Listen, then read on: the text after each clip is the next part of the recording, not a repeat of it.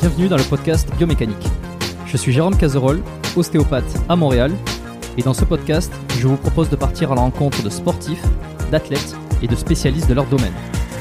Pour mieux comprendre la mécanique du corps et de l'esprit, pour vous aider à être plus performant au quotidien, et surtout en meilleure santé.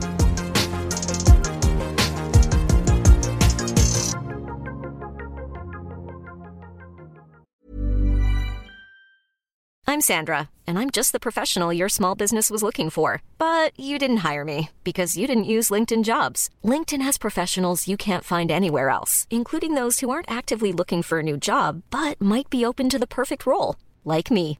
In a given month, over 70% of LinkedIn users don't visit other leading job sites. So if you're not looking on LinkedIn, you'll miss out on great candidates like Sandra. Start hiring professionals like a professional. Post your free job on linkedin.com/people today. Avant de démarrer l'épisode, j'ai une excellente nouvelle à vous annoncer.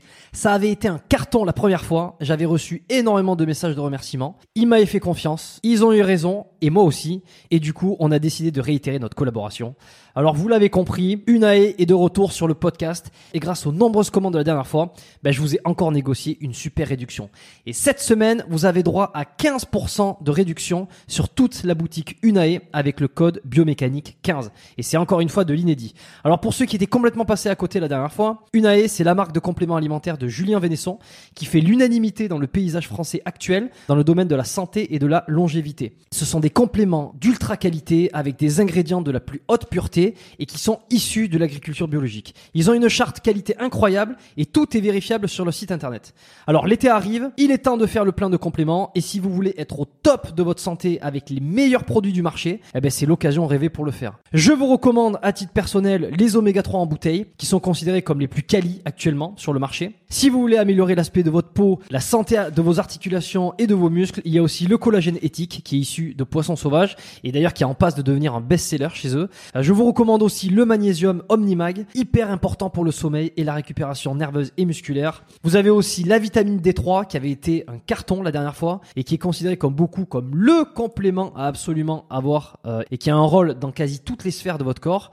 Et puis ils ont aussi plein de nouveautés. Il y a le multivitamine spécial ménopause, il y a le sommeil serein qui est une version améliorée de la mélatonine pour ceux qui ont du mal à bien dormir. Il y a aussi, euh, alors je les ai pas encore testés, mais ça a l'air d'être du lourd. C'est le biotique immunité et le biotique digestion pour booster votre système immunitaire et votre microbiote.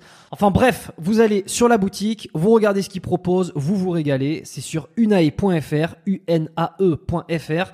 La dernière fois, vous avez été des centaines à passer commande. Vous avez créé des ruptures de stock sur certains produits. Alors cette fois, bah, traînez pas. Et en plus, je vous rappelle que vous avez 15% de réduction avec le code biomécanique 15. Ils ne font quasi jamais des réductions aussi importantes vu la qualité de leurs produits. Alors c'est le moment d'en profiter. La promotion, c'est cette semaine uniquement. Ça se termine ce dimanche, le 12 mai. Alors profitez-en un max et faites-moi vos retours. Et maintenant, place à l'épisode.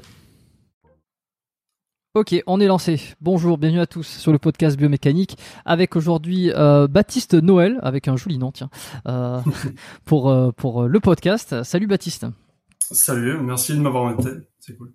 Bon, c'est cool. On va on va parler de sujets comme je te disais là tout à l'heure que j'ai je parle pas trop euh, sur le podcast, donc c'est tout ce qui est euh, type au neuro. Euh, je pense aux neurosciences, les neuroprofils, ça c'est un truc dont j'ai pas nécessairement parlé. Je, peut-être que je l'avais déjà évoqué avec d'anciens invités, mais mais c'est pas c'est pas des trucs que j'ai trop exploré, donc ça va être le cas un peu aujourd'hui parce que toi t'as T'as quelques expériences et on va dire t'as un cursus euh, là-dedans euh, que je trouve hyper intéressant. Euh, j'ai mes questions comme d'habitude. J'ai des choses qui vont être beaucoup plus improvisées. Et hum, je vais te laisser te présenter comme d'habitude, comme j'aime bien demander à mes invités avant de démarrer. Ok, eh ben très bien. Je vais essayer de faire assez court. Euh, globalement, euh, me présenter globalement. Donc, je m'appelle Baptiste Noël. J'ai fait un cursus bon, autour des sciences du sport. Donc, j'ai fait le classico euh, licence TAPS, master et ops. Donc, euh, j'ai travaillé dans des structures de niveau. Euh, à un moment donné, j'ai fait du rugby à 13. Après, j'étais plutôt en B2B avec des euh, athlètes, plutôt des boxeurs professionnels. Et ensuite, bah, j'ai décidé de me réorienter du coup sur tout ce qui est parti bah, neurosciences. Donc, j'ai passé un master en neurosciences cliniques. Euh, ça m'a permis du coup de découvrir euh, bah, tout ce qui est euh, ce que tu disais neuroprofilage justement et travailler en, en combiné sur la partie psychologique avec des athlètes et essayer justement de d'associer la neuroscience à la préparation physique pour optimiser la performance. Voilà, Mhm. globalement, c'est euh, bah, c'est mon cursus et un petit peu sur sur quoi je travaille en ce moment. Quoi. Parfait, on va dérouler sur ça, c'est cool. Euh, J'en profite pour directement parce que comme ils sont pas nombreux, je, je les cite. euh, Enfin, ils sont pas nombreux à, ter- à traiter de tout ce qui est dans le cerveau et puis des profils. Mm. Euh, surtout, euh, c'est l'épisode que j'avais fait avec Jérémy Coron, donc 76. Je te le recommande. Je sais que tu les as pas écoutés, mais euh, Jérémy Coron 76, un peu plus sur euh, le cerveau, le sommeil, tout ça. Donc peut-être Ouais. moins sur euh, le- la performance, encore que.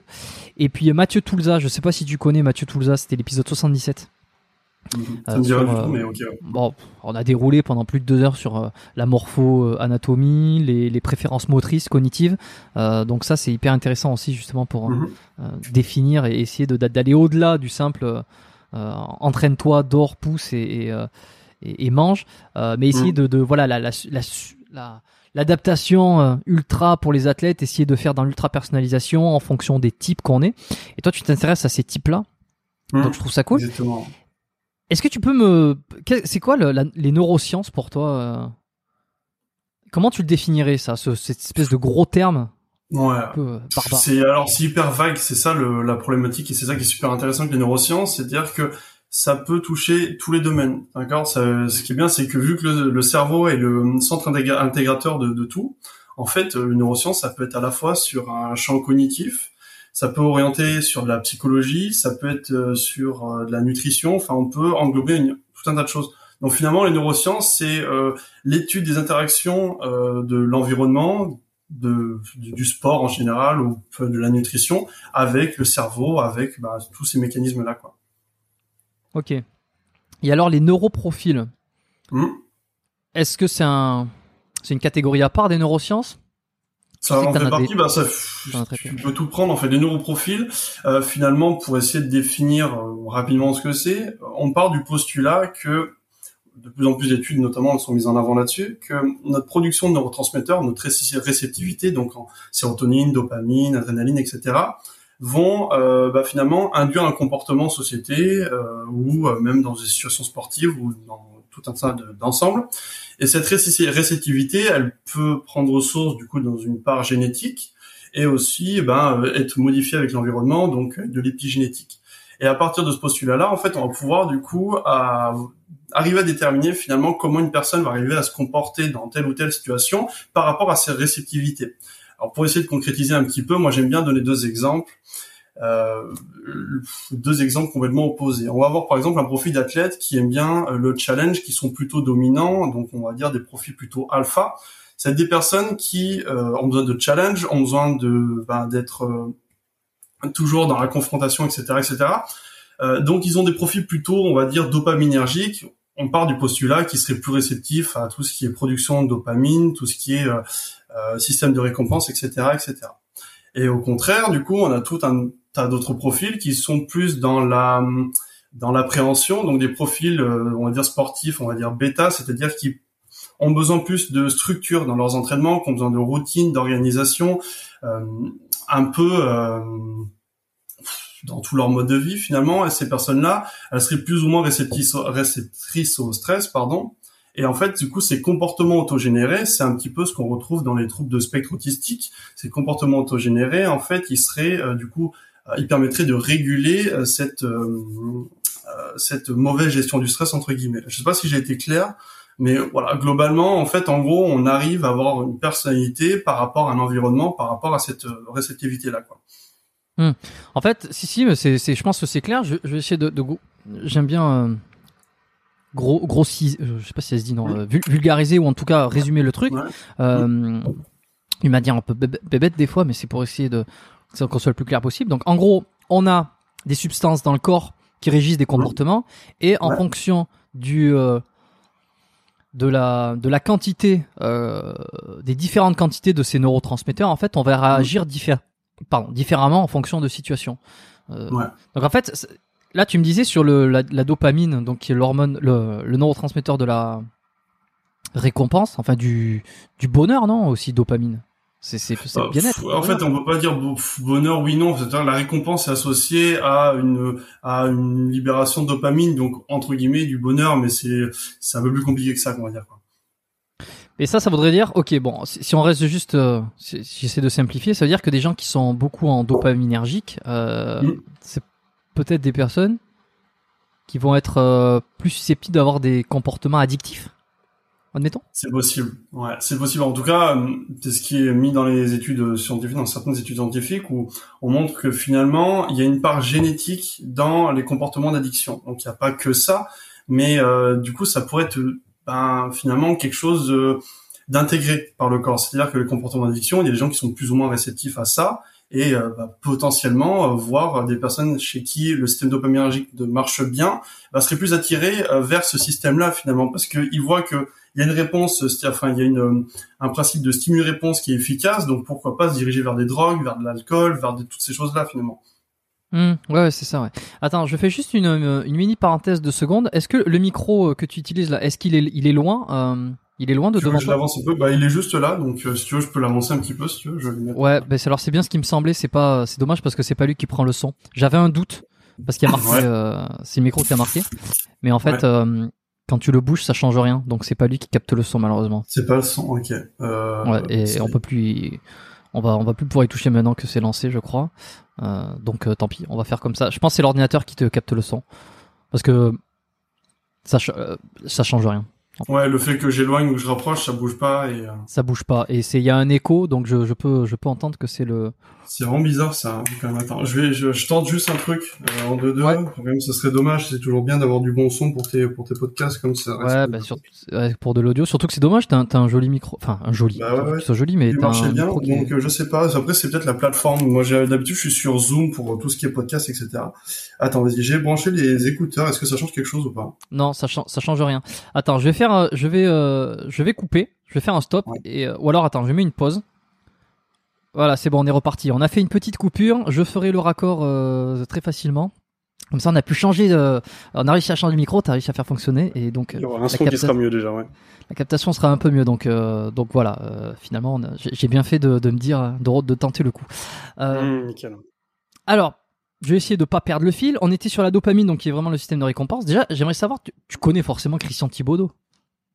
Hum, bien sûr. Bah, en fait, si tu veux, j'aurais dû peut-être le dire dans la présentation, mais ce qui m'a donné envie aussi d'aller plus loin dans la compréhension des neurosciences et des neuroprofilages, c'est parce que j'ai fait euh, la formation neurotyping de Christian Thibaudot. Donc, il est venu à Toulouse et, euh, sur deux jours et il nous a présenté. Bah, c'était les premières formations qu'il faisait.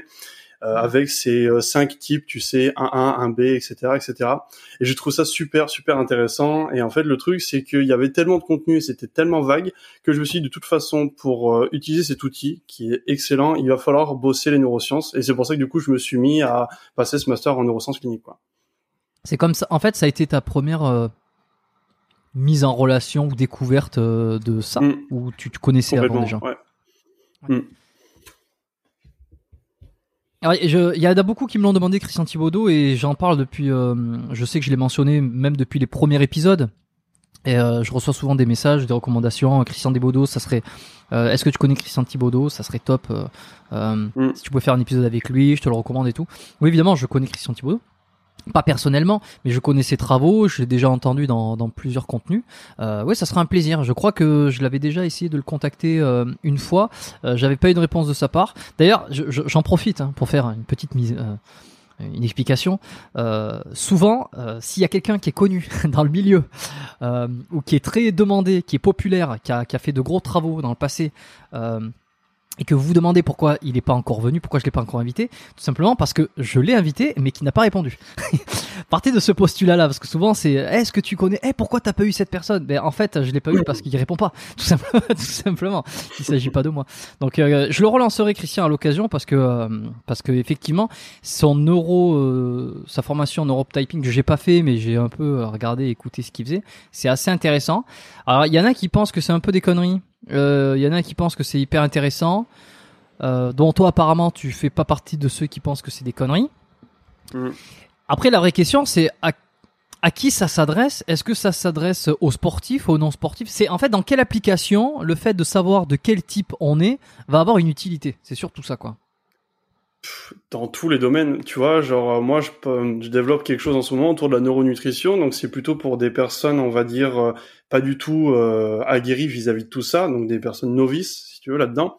Mais euh, en fait, de connaître finalement ta réceptivité auprès de certains neurotransmetteurs, etc., ça te permet de mettre en place ensuite des stratégies alimentaires directement. Donc des fois, il y a des personnes qui ont des petits coups de mou ou des problèmes d'addiction au café ou des choses comme ça. Ben, le fait de connaître finalement euh, comment un peu, fonctionne un peu mieux euh, le cerveau de manière générale, ça donnerait des pistes. Alors encore une fois, même Christian Thibaudot dit dans ses formations, c'est que euh, hypothétique. Là, on n'est que sur de l'empirisme, d'accord? Ce qu'on met en avant, c'est euh, différentes choses basées sur de la criminologie, des choses comme ça, mais ça commence tout juste à se mettre en place. Donc c'est pour ça que je préfère prendre des pincettes tout de suite avant de commencer à, à, rentrer dans le détail. Mais pour revenir à ce qu'on disait, ça s'adresse pour, euh, c'est valable pour tout le monde, pour les sportifs, pour les entraîneurs, pour les managers, même pour recruter finalement dans des euh, euh dans des entreprises, dans, tout en fait.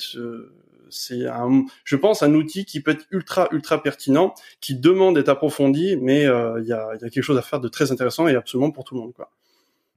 Donc t'as, c'est quoi les grands neurotransmetteurs hein, qui sont impliqués dans T'en as, t'en as plein, t'en as beaucoup trop, mais on ah va partir du, du, des classicaux, on va dire sérotonine, euh, GABA, donc ça c'est les neuroinhibiteurs, et ensuite t'as les neuroactivateurs, donc euh, dopamine, adrénaline, euh, tu as acétylcholine, tu en as d'autres, tu as noradrénaline, enfin de toute façon tous ces catécholamines-là sont à peu près liés, donc voilà quoi.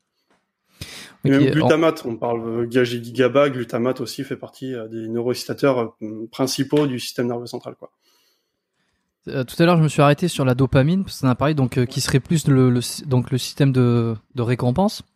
Mm.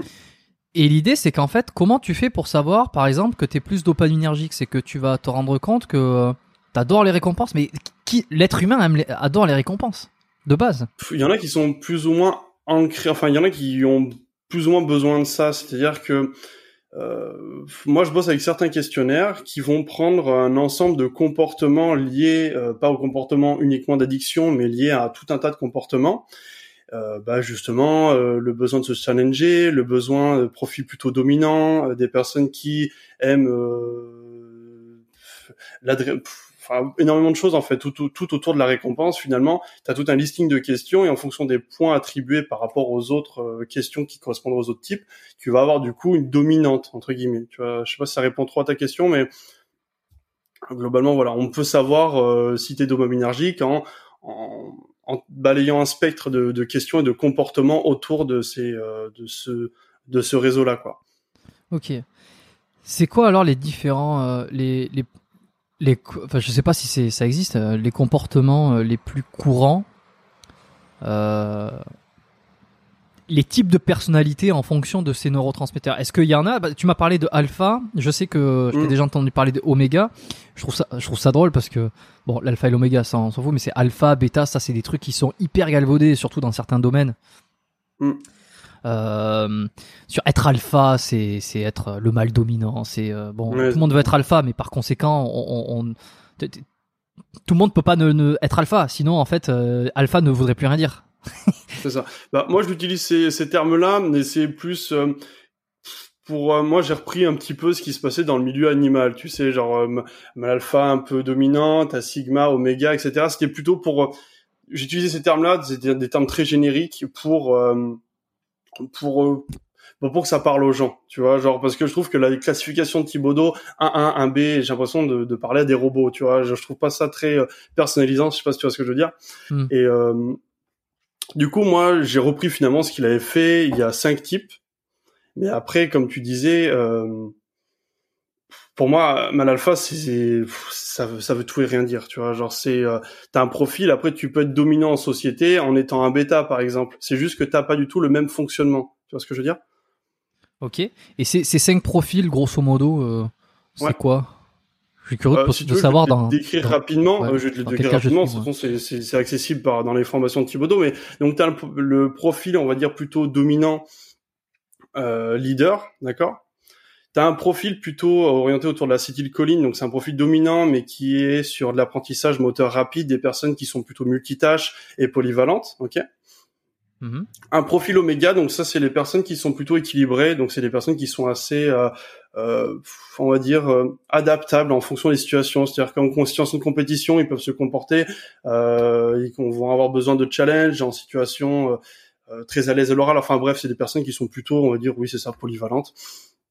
Ensuite, le, le, profil du coup plutôt orienté sur euh, l'axe glutamate GABA, donc c'est des personnes qui sont plus sensibles, plus orientées sur euh, les émotions, le sentiment, euh, tout ce qui est bah finalement ouais c'est ça le système limbique en général. Et le dernier du coup ce que je disais bêta, donc c'est des profils qui sont beaucoup plus réceptifs euh, au stress, à l'adrénaline, etc. Donc, qui mettent en place des stratégies d'organisation, de structure. Donc, ça va être plutôt euh, orienté sur des, euh, on va dire des, des personnes qui ont besoin de, de cadres entre guillemets. Donc, ça va être des scientifiques, ça va être des, des personnes comme ça, quoi. Là, des profils un peu comme ça, quoi. Tu penses que t'es euh, quel, lequel des cinq le plus? Euh, Alors moi, du coup, dans les questionnaires de, de Thibaudot, euh, moi, ça me ressortait le profil 1B, donc le profil 1B qui correspond au profil acétylcholine. Donc acétylcholine, c'est ce que je disais, donc c'est les profils qui ont un apprentissage moteur assez rapide dans dans les sports de manière générale, qui ont une haute capacité d'adaptation, quoi. Ok. C'est vrai que moi j'ai du mal à m'identifier parce que alors peut-être dans le GABA, non pas trop, et le dernier que tu as dit, euh, mm. euh, sensible, limbique, euh, tout je sais plus le... Le dernier, c'est tout ce qui est stress. On va dire le dernier, c'est des personnes qui sont beaucoup plus anxieuses et stressées et qui vont mm. avoir, en fait, c'est besoin de structure dans tout ce qu'ils font. Quoi. Ça va être une organisation, ah. des gens qui vont arriver à l'heure, etc., etc. Ah, mais tu vois, bah, alors dans ce cas-là, je me reconnais à 100% aussi là-dedans, tu vois. Mm. Bah, le mieux, c'est que tu fasses les, les questionnaires directement. Hein. Parce que on, est tous un peu des 5, mais avec une, une dominante. C'est ça? Ouais, et puis comme je l'ai dit, ça se modifie. C'est-à-dire qu'en gros, euh, tu peux euh, très bien euh, modifier ton profil en fonction des sports que tu fais. Par exemple, quelqu'un qui est très très anxieux, très stressé, tu lui fais faire de la boxe ou des sports de combat pendant 4, 5 ans, 6 ans, et eh ben son profil va se modifier. Il va passer sur un profil beaucoup plus dominant, beaucoup plus confiant, il va mieux gérer son stress, etc. Quoi. Ah d'accord, est-ce que tu c'était pas euh, cantonné à, un genre et pour toute non, vie euh, C'est ça que j'ai trouvé super intéressant avec ce type de, de profil quoi. Parce que pourtant on entend souvent, euh, tu vois, et là on est vraiment dans le concept de nature parce que si t'es admettons dopamine de, ou, ou, sérotonine dominant ou peu importe, t'as as une, une, dominance donc c'est vraiment la, la, génétique, la, biologie interne, mm. la, la chimie interne. Mm. Il y a souvent un truc qui dit comment quitte, quitte la nature et revient au galop. Euh, non, j'ai pas le. Euh, j'ai pas l'expression exacte, mais en gros, essaye de, de, mmh. de, casser ta nature et en fait, tu n'y arriveras pas, tu y reviendras toujours. Pas forcément alors. Je suis pas trop d'accord. Hein. Je suis pas spécialement d'accord parce que comme on, comme on voit de plus en plus, il y a une part de l'épigénétique qui est hyper importante, c'est-à-dire que euh, tu vas avoir des gènes qui vont être plus ou moins ancrés en toi et euh, il suffit d'un événement pour déclencher ces gènes-là et du coup modifier finalement ton, bah, ton, ton, mode de fonctionnement, ta chimie, etc., etc. Donc pour moi, je trouve ça complètement possible d'être de, de, de, pallier à ces gènes-là. Tu vois ce que je veux dire? Hmm. Et l'épigénétique? T'as creusé un peu le sujet? C'est un truc. Euh, enfin, t'as fait des formations J'ai eu des cours d'épigénétique, mais c'était surtout sur euh, l'étude de tout ce qui était autour du trouble de spectre autistique. Donc, c'était plutôt orienté sur de la pathologie. Euh, donc je pourrais pas trop m'avancer, je peux pas te dire euh, concrètement comment ça se passe au, niveau des cellules, etc., etc. Moi, je connais juste la, la partie, euh, on va dire patho, quoi, tu vois. Ok. Et alors, c'est quoi le, la, grosso modo, le, la partie patho, c'est c'est.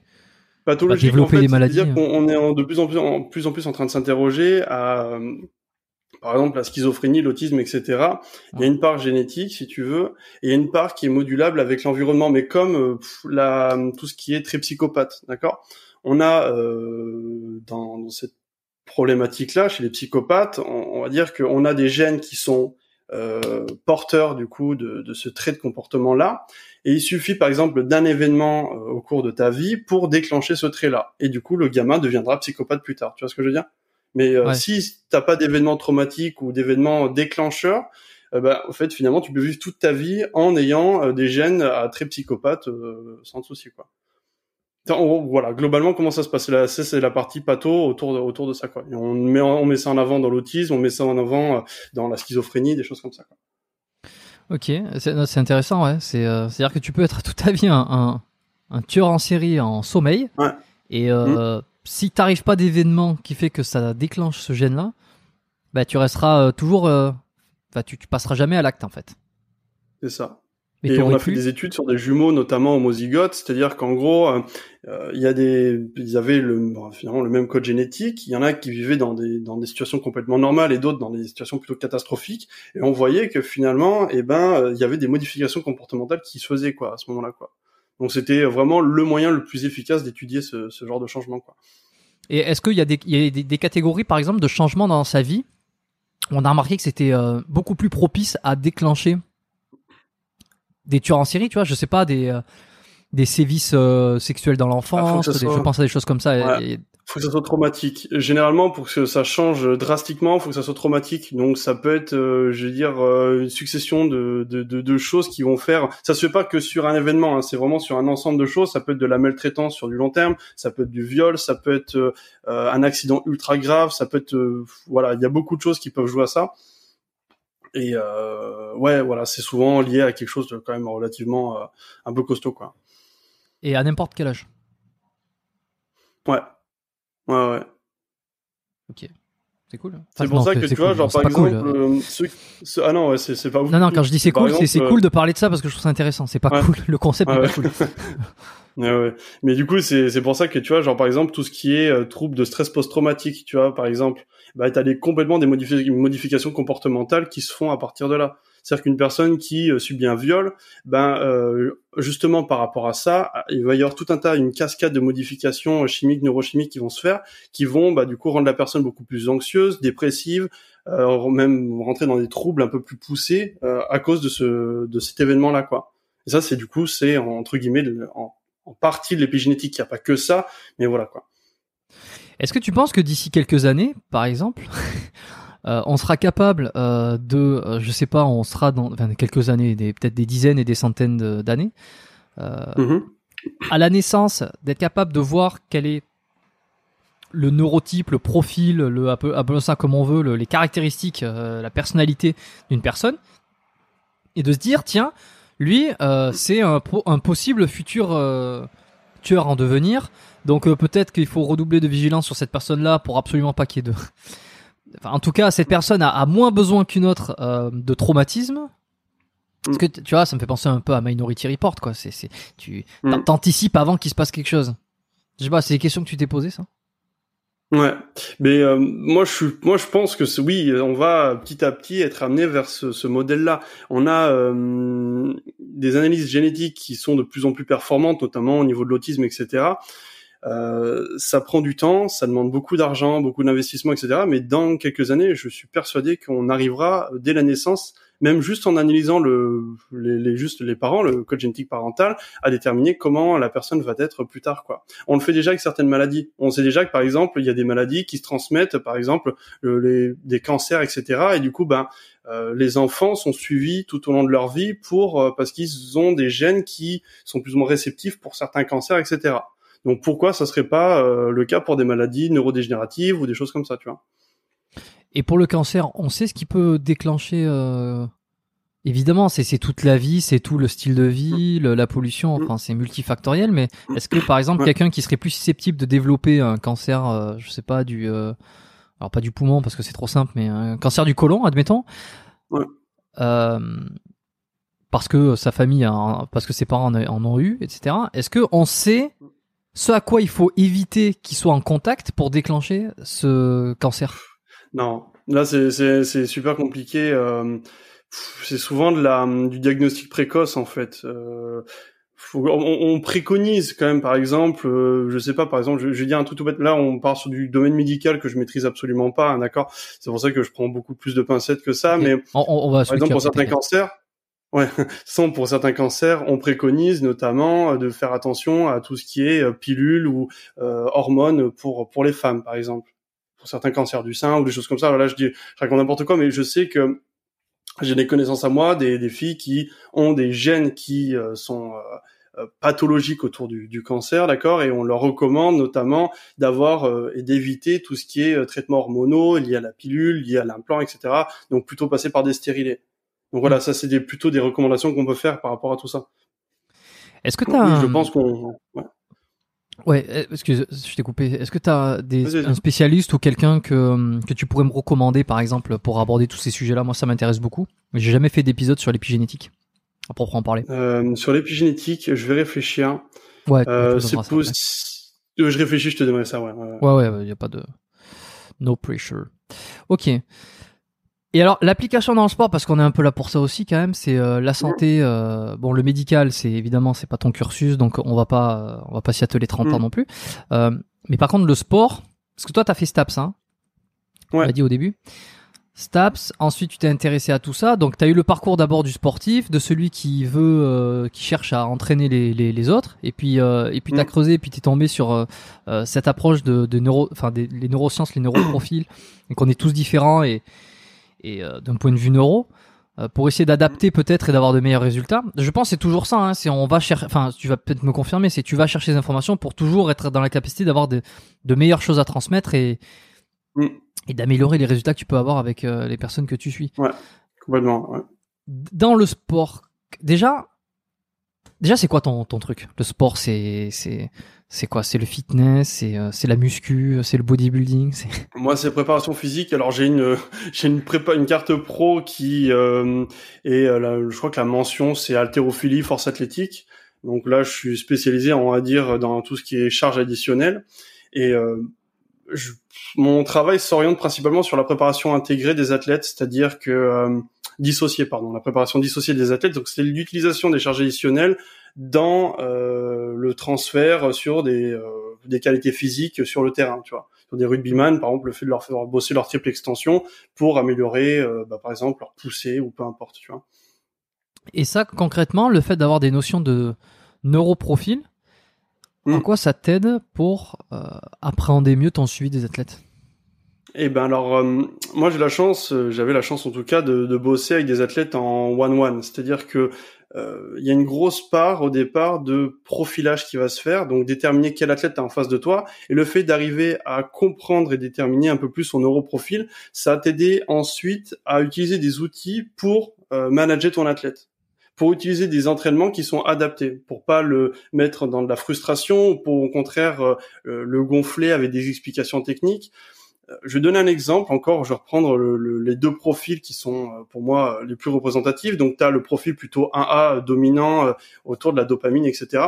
C'est des profils d'athlètes, en tout cas c'est ce que j'ai vu sur mon expérience euh, terrain. Des personnes qui ont besoin d'autonomie, qui ont besoin de monter en charge rapide et qui veulent se challenger. Voilà, ça, ça fait partie des, des, des besoins de ce type d'athlète-là. Donc du coup, ma méthodologie autour de la préparation physique va s'orienter plus spécifiquement et adapté par rapport à ce que le mec a besoin, pour pas qu'il rentre dans une monotonie, pour pas qu'il se lasse, etc. Et l'autre exemple, ça va être, euh, il va y avoir des profils de sportifs qui ont besoin au contraire de routine, de structure, d'organisation, etc. Ces athlètes-là, je vais pas les manager comme euh, des profils dominants, c'est-à-dire que je vais leur expliquer ce que je leur mets en place, je leur mets en place des temps de repos, je dis bah voilà, dans une minute trente tu repars. Euh, la montée en charge va se faire beaucoup plus de manière linéaire, donc moins violente entre guillemets, parce que il y a une charge, euh, un côté anxiogène autour de la charge d'entraînement, etc., etc. Donc, euh, le management d'athlète va pas se faire de la même manière. Je sais pas si tu vois ce que je veux dire, mais voilà, globalement, je fonctionne comme ça avec ces gars. T'as réellement vu une sacrée différence quand t'as commencé à implémenter tout ça, là? Ouais. Ouais. Parce que. Euh, il y a rien à voir. Ouais. L'objection que je pourrais avoir moi-même et que je pense que j'ai déjà entendu dans le passé aussi avec ce, avec ces approches-là, c'est que finalement, enfin avec les quand je parle des approches euh, je parle de, de s'adapter donc au neuroprofil mhm. il y en a qui vont dire euh, mais finalement ça représente pas grand chose c'est presque venir euh, euh, c'est les, les 1 ou 2% restants quoi. Tu vois? Que c'est pas si important que c'est un peu brassé de c'est trop c'est un peu comme ceux qui veulent trop complexifier alors que euh, avant de trop complexifier et d'aller dans l'ultra détail, l'ultra personnalisation, il y a quand même un paquet de choses à faire qui de toute façon, c'est bon quoi. Il faut, faut d'abord faire ça. Faut d'abord faire le 80-90% et ensuite le 10%. Je mm. dis pas que je le pense. Hein. Je dis que, je dis que par rapport à ce genre d'argument, toi, euh, qu'est-ce que, est-ce que t'es T'es d'accord ou Moi, qu'est-ce que je peux répondre? Ben en fait, le truc c'est que tu, euh, pour moi, c'est la même chose. T'entraînes pas un athlète expert comme tu entraînes un athlète débutant. C'est-à-dire que tu ne vas pas pouvoir euh, les, les manager pareil euh, au niveau du planification, de tes blocs, etc. Il y a rien à voir.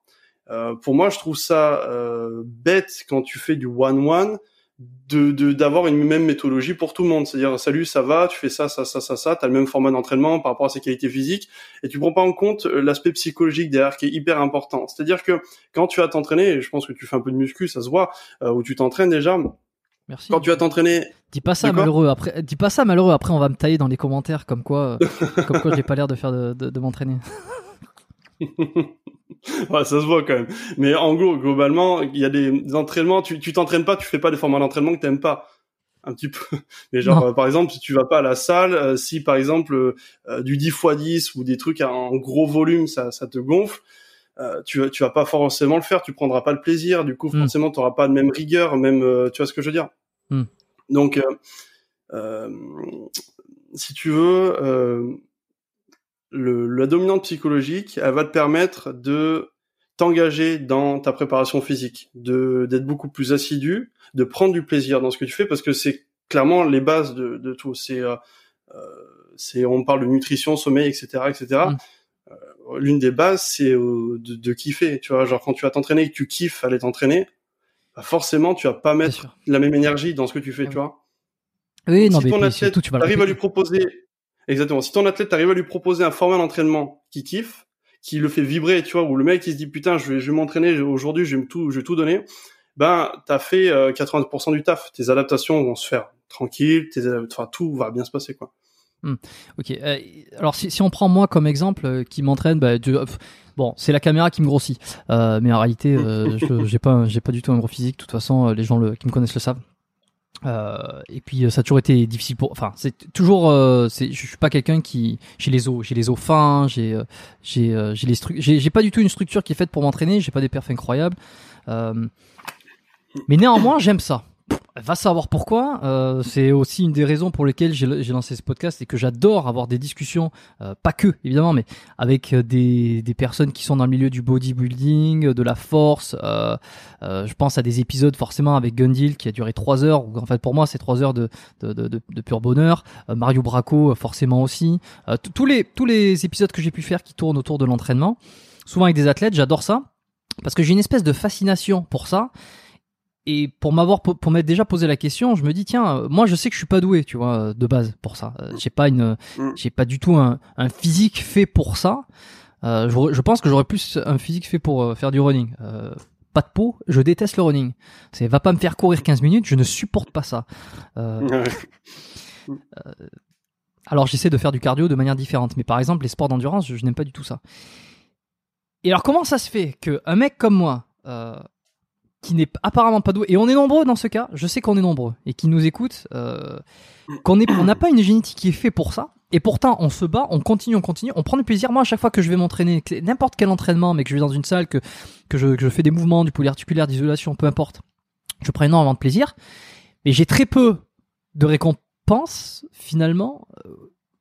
Mais par contre, je, je continue à prendre du plaisir. Mais pourtant, je me reconnais dans ton dans ton euh, profil de dopaminergique en même temps, Mhm. qui est qui est fan de la récompense, mais pas trop non plus. Euh, bon, je mélange tout en même temps, hein, mais je mélange tout de, de ce que je dis là. Mais euh, ce que je veux dire, c'est que, pour un mec comme moi, comment ça se fait que je continue à persister et à aimer m'entraîner, alors que factuellement, je ne serais, c'est pas là où je serais le plus doué, tu vois? C'est juste parce que t'aimes ça finalement. Enfin, c'est juste que tu trouves un, un dans ton entraînement, tu trouves quelque chose qui est suffisamment stimulant pour te pousser à continuer. Ça, c'est juste euh, pour moi, c'est la simple explication que je peux donner par rapport à ça, quoi. Ok. Bon. Je pensais que ça allait Je être plus pas d'autre chose à dire. mais- Ouais, qu'on prenne plus de temps de discuter, qu'on essaie de voir comment tu t'entraînes, etc. pour que je te donne une, un approfondissement qui est une analyse beaucoup plus Ouais. pertinente par rapport à tout ça.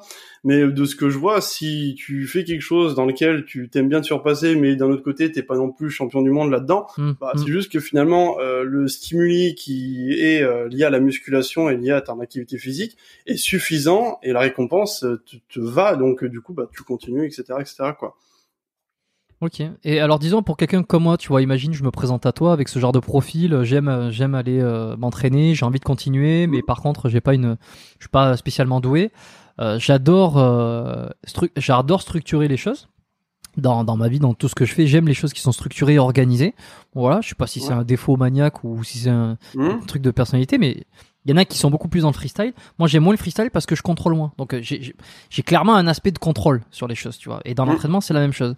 C'est pour ça que, et je l'ai déjà dit, je le redis dans euh, dans l'entraînement, dans la façon d'aborder mes entraînements. Moi, j'aime bien euh, les méthodes qui, comme celle de de Superphysique, de Rudy Koya, euh, de Kylian aussi, tu vois, qui ont des méthodes qui sont quand même organisées, qui sont planifiées, mm. euh, beaucoup moins que de, de que par exemple un, J'adore Michael Gundil, mais la façon dont il s'entraîne, c'est vrai que je m'y reconnais moins parce que lui, il, va, il va pas noter, il va pas planifier trop. Euh, et, moi, j'aurais l'impression de brasser du vent et de pas savoir où je vais.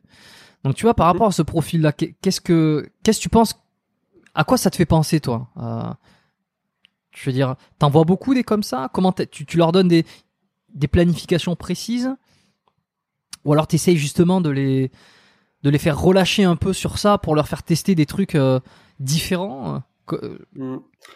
Bah en fait, je laisse euh, par rapport à ça. Déjà, moi, ce que j'aime bien, c'est éliminer les croyances limitantes quand tu commences un entraînement. Tu vois, le fait, tu l'as dit plusieurs fois, je suis pas fait pour faire, euh, par exemple, de la muscu, je suis pas fait pour faire de la force, etc., etc.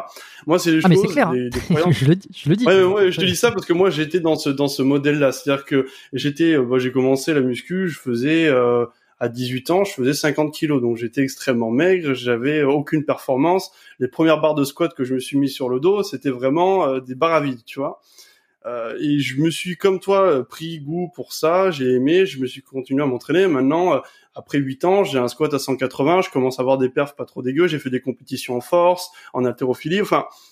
Du coup, à la base, j'étais pas fait pour ça, et finalement, de fil en aiguille, j'ai réussi à changer complètement ma, ma, mentalité et arriver à des performances de, des quelque chose de plutôt correct. Du coup, je suis déjà dans un premier temps ce que je ferais si j'étais face à un athlète comme ça, comme toi, j'essaierais de via l'entraînement euh, lui faire comprendre que euh, en fait il est comme tout le monde, c'est juste que il, il, commence pas du même point de départ et du coup il peut arriver au même point d'arrivée. C'est juste qu'il va falloir emprunter d'autres chemins, tu vois. Je commencerai par là. Ouais. D'accord. Ça, ça, veut dire que je peux être euh, Mister Olympia dans deux ans? Alors Mister Olympia, bah, de toute façon Mister Olympia, faut, je sais pas si tu, je sais pas quelle euh, quelle est ta réponse aux produits dopants. S'il faut, tu vas avoir euh, très très bonne réponse et très très bonne réceptivité à tout ça. Mais pour l'instant, je, dis pourquoi pas. Tu vois, genre je veux pas dire que moi je vais être un athlète national en force athlétique par exemple, mm. mais par rapport à mon point de départ, j'arrive à quelque chose de très correct et je, je suis pas insatisfait de ce que j'ai réussi à faire. Donc tu me dis Mister Olympia ou je sais pas, mais, peut-être que tu pourras faire des podiums si euh, même NFR ou des choses comme ça, ça pourra le faire. Quoi. Non, non, mais ça m'intéresse absolument pas. Euh, la compétition, le, enfin, ça m'intéresse de en extérieur pour les autres, euh, parler avec des gens comme ça, oui, mais personnellement, moi, mais alors pas du tout quoi. Quand je vois l'envers du décor, déjà sur les sacrifices, santé, mais même, même au-delà de ça, je veux dire, si, si tout le monde était euh, n'utilisait pas de produits, par exemple, et que on, je veux dire, je, je, ne vois pas, à part le challenge personnel, mais euh, je veux dire, j'en ai d'autres. Euh, c'est pas, pas du tout ce qui m'intéresse.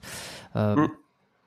Mais et au niveau de l'épigénétique, question complètement con, mais je sais pas si tu as déjà mm. pensé, mais est-ce que par exemple sur, sur quelque chose qui changerait dans ma vie, enfin là, moi j'y crois pas, hein, parce que je pense que c'est trop tard. J'ai 31 ans.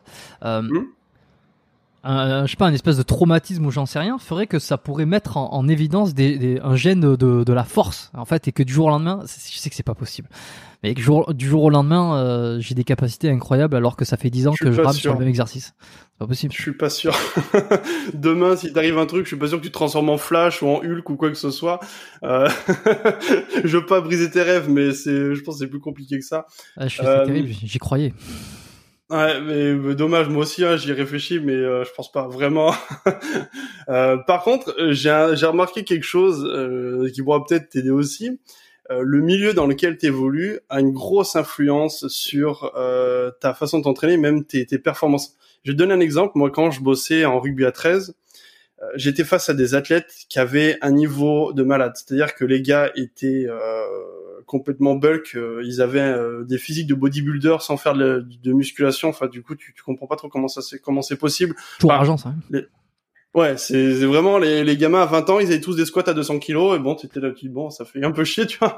Mais du coup, le fait de d'avoir été dans ce milieu-là et d'être confronté avec des athlètes euh, hyper hyper performants, moi, quand je m'entraînais, euh, justement dans cette structure, j'ai jamais eu un niveau de perf qui était aussi élevé. C'est-à-dire que toutes mes barres ont explosé, mon physique a vraiment changé. Alors je sais pas si c'est lié à ça, si c'est lié au, au fait que j'ai besoin de, de, montrer aussi que je suis bon parce que je suis préparateur physique, donc je dois être crédible, donc je m'y file un peu plus. Mais euh, évoluer, évoluer dans un milieu euh, qui est euh, autour de la force, des choses comme ça, ça, je pense que c'est émulateur. Donc si toi tu me parles de force par exemple, si je pense que demain tu rejoins un club de force athlétique où toutes les nanas elles ont des compétitions internationales euh, et du coup elles ont des, des squats que tu auras jamais pour le moment, euh, bah du coup ça va peut-être te, te, te, booster et te faire passer des paliers de force qui, que tu pas que t'aurais pas eu dans une salle classique. Tu vois ce que je veux dire? Ok, je me demandais pourquoi tu avais pris un exemple de Nana. Je me disais euh, où c'est qui veut, qui, quelle, quelle, quelle serait la source de la motivation euh, C'est de se sentir euh, d'avoir un complexe d'infériorité par rapport aux nanas ou alors euh, pour source de motivation externe euh, visuelle? En fait, c'est juste, ouais, c'est juste qu'elles sont incroyables en force athlétique. Moi, je te parle de la force athlétique. en ce moment, on a des performances. Je sais pas si tu suis un peu ce que font les, les filles en ce moment, l'IA ou t'en as, t'en as énorme, Curly Monster, etc. Elles ont des squats à 200, 250. Donc, si tu te dis, bah voilà, il y a des, des femmes qui, parce que en termes de production de force, faut dire ce qui est, il y a comme une grosse différence entre hommes et femmes. C'est pour ça qu'il y a des catégories et qu'on court pas tous dans le même milieu. Mais du coup, quand tu te dis, ben voilà, euh, il y a des nanas qui arrivent à avoir des squats à 200 kilos, ben moi je suis carrément capable de d'avoir au moins ces, barres-là. Tu vois ce que je veux dire? Donc c'est pour cet exemple-là que je l'ai dit là, quoi. Ouais, non, non, si t'as raison de le préciser. Euh, tu parles de, tu fais référence à Lia Bavoil, c'est ça, hein, qui euh... Ouais ouais, qui est, bah, qui devait venir sur ce podcast. Euh, mm. C'était prévu et puis bon, finalement, qui vient plus. Je sais pas, Lia, si tu me, si tu euh, écoutes euh, ce podcast, ben euh, recontacte-moi. Enfin, tu peux me, tu peux me répondre. Je la connais bien, si tu veux, je lui enverrai un message. Ouais, ouais, mais on, devait s'enregistrer un épisode et puis, et puis non, finalement, ça, ça s'est pas fait. Et puis ensuite, j'ai plus de nouvelles. Bon, mais oui, elle a des performances qui sont incroyables, ça c'est sûr. Et puis, et puis elle est en train de gagner aussi en notoriété, en popularité, parce que du fait que ça soit une, il y a aussi ça, c'est une fille qui est aussi forte et qui est plus forte, bah, beaucoup plus balèze que euh, qu'un nombre incalculable de gars, ça fait parler. Et puis je pense qu'elle gère bien son image aussi.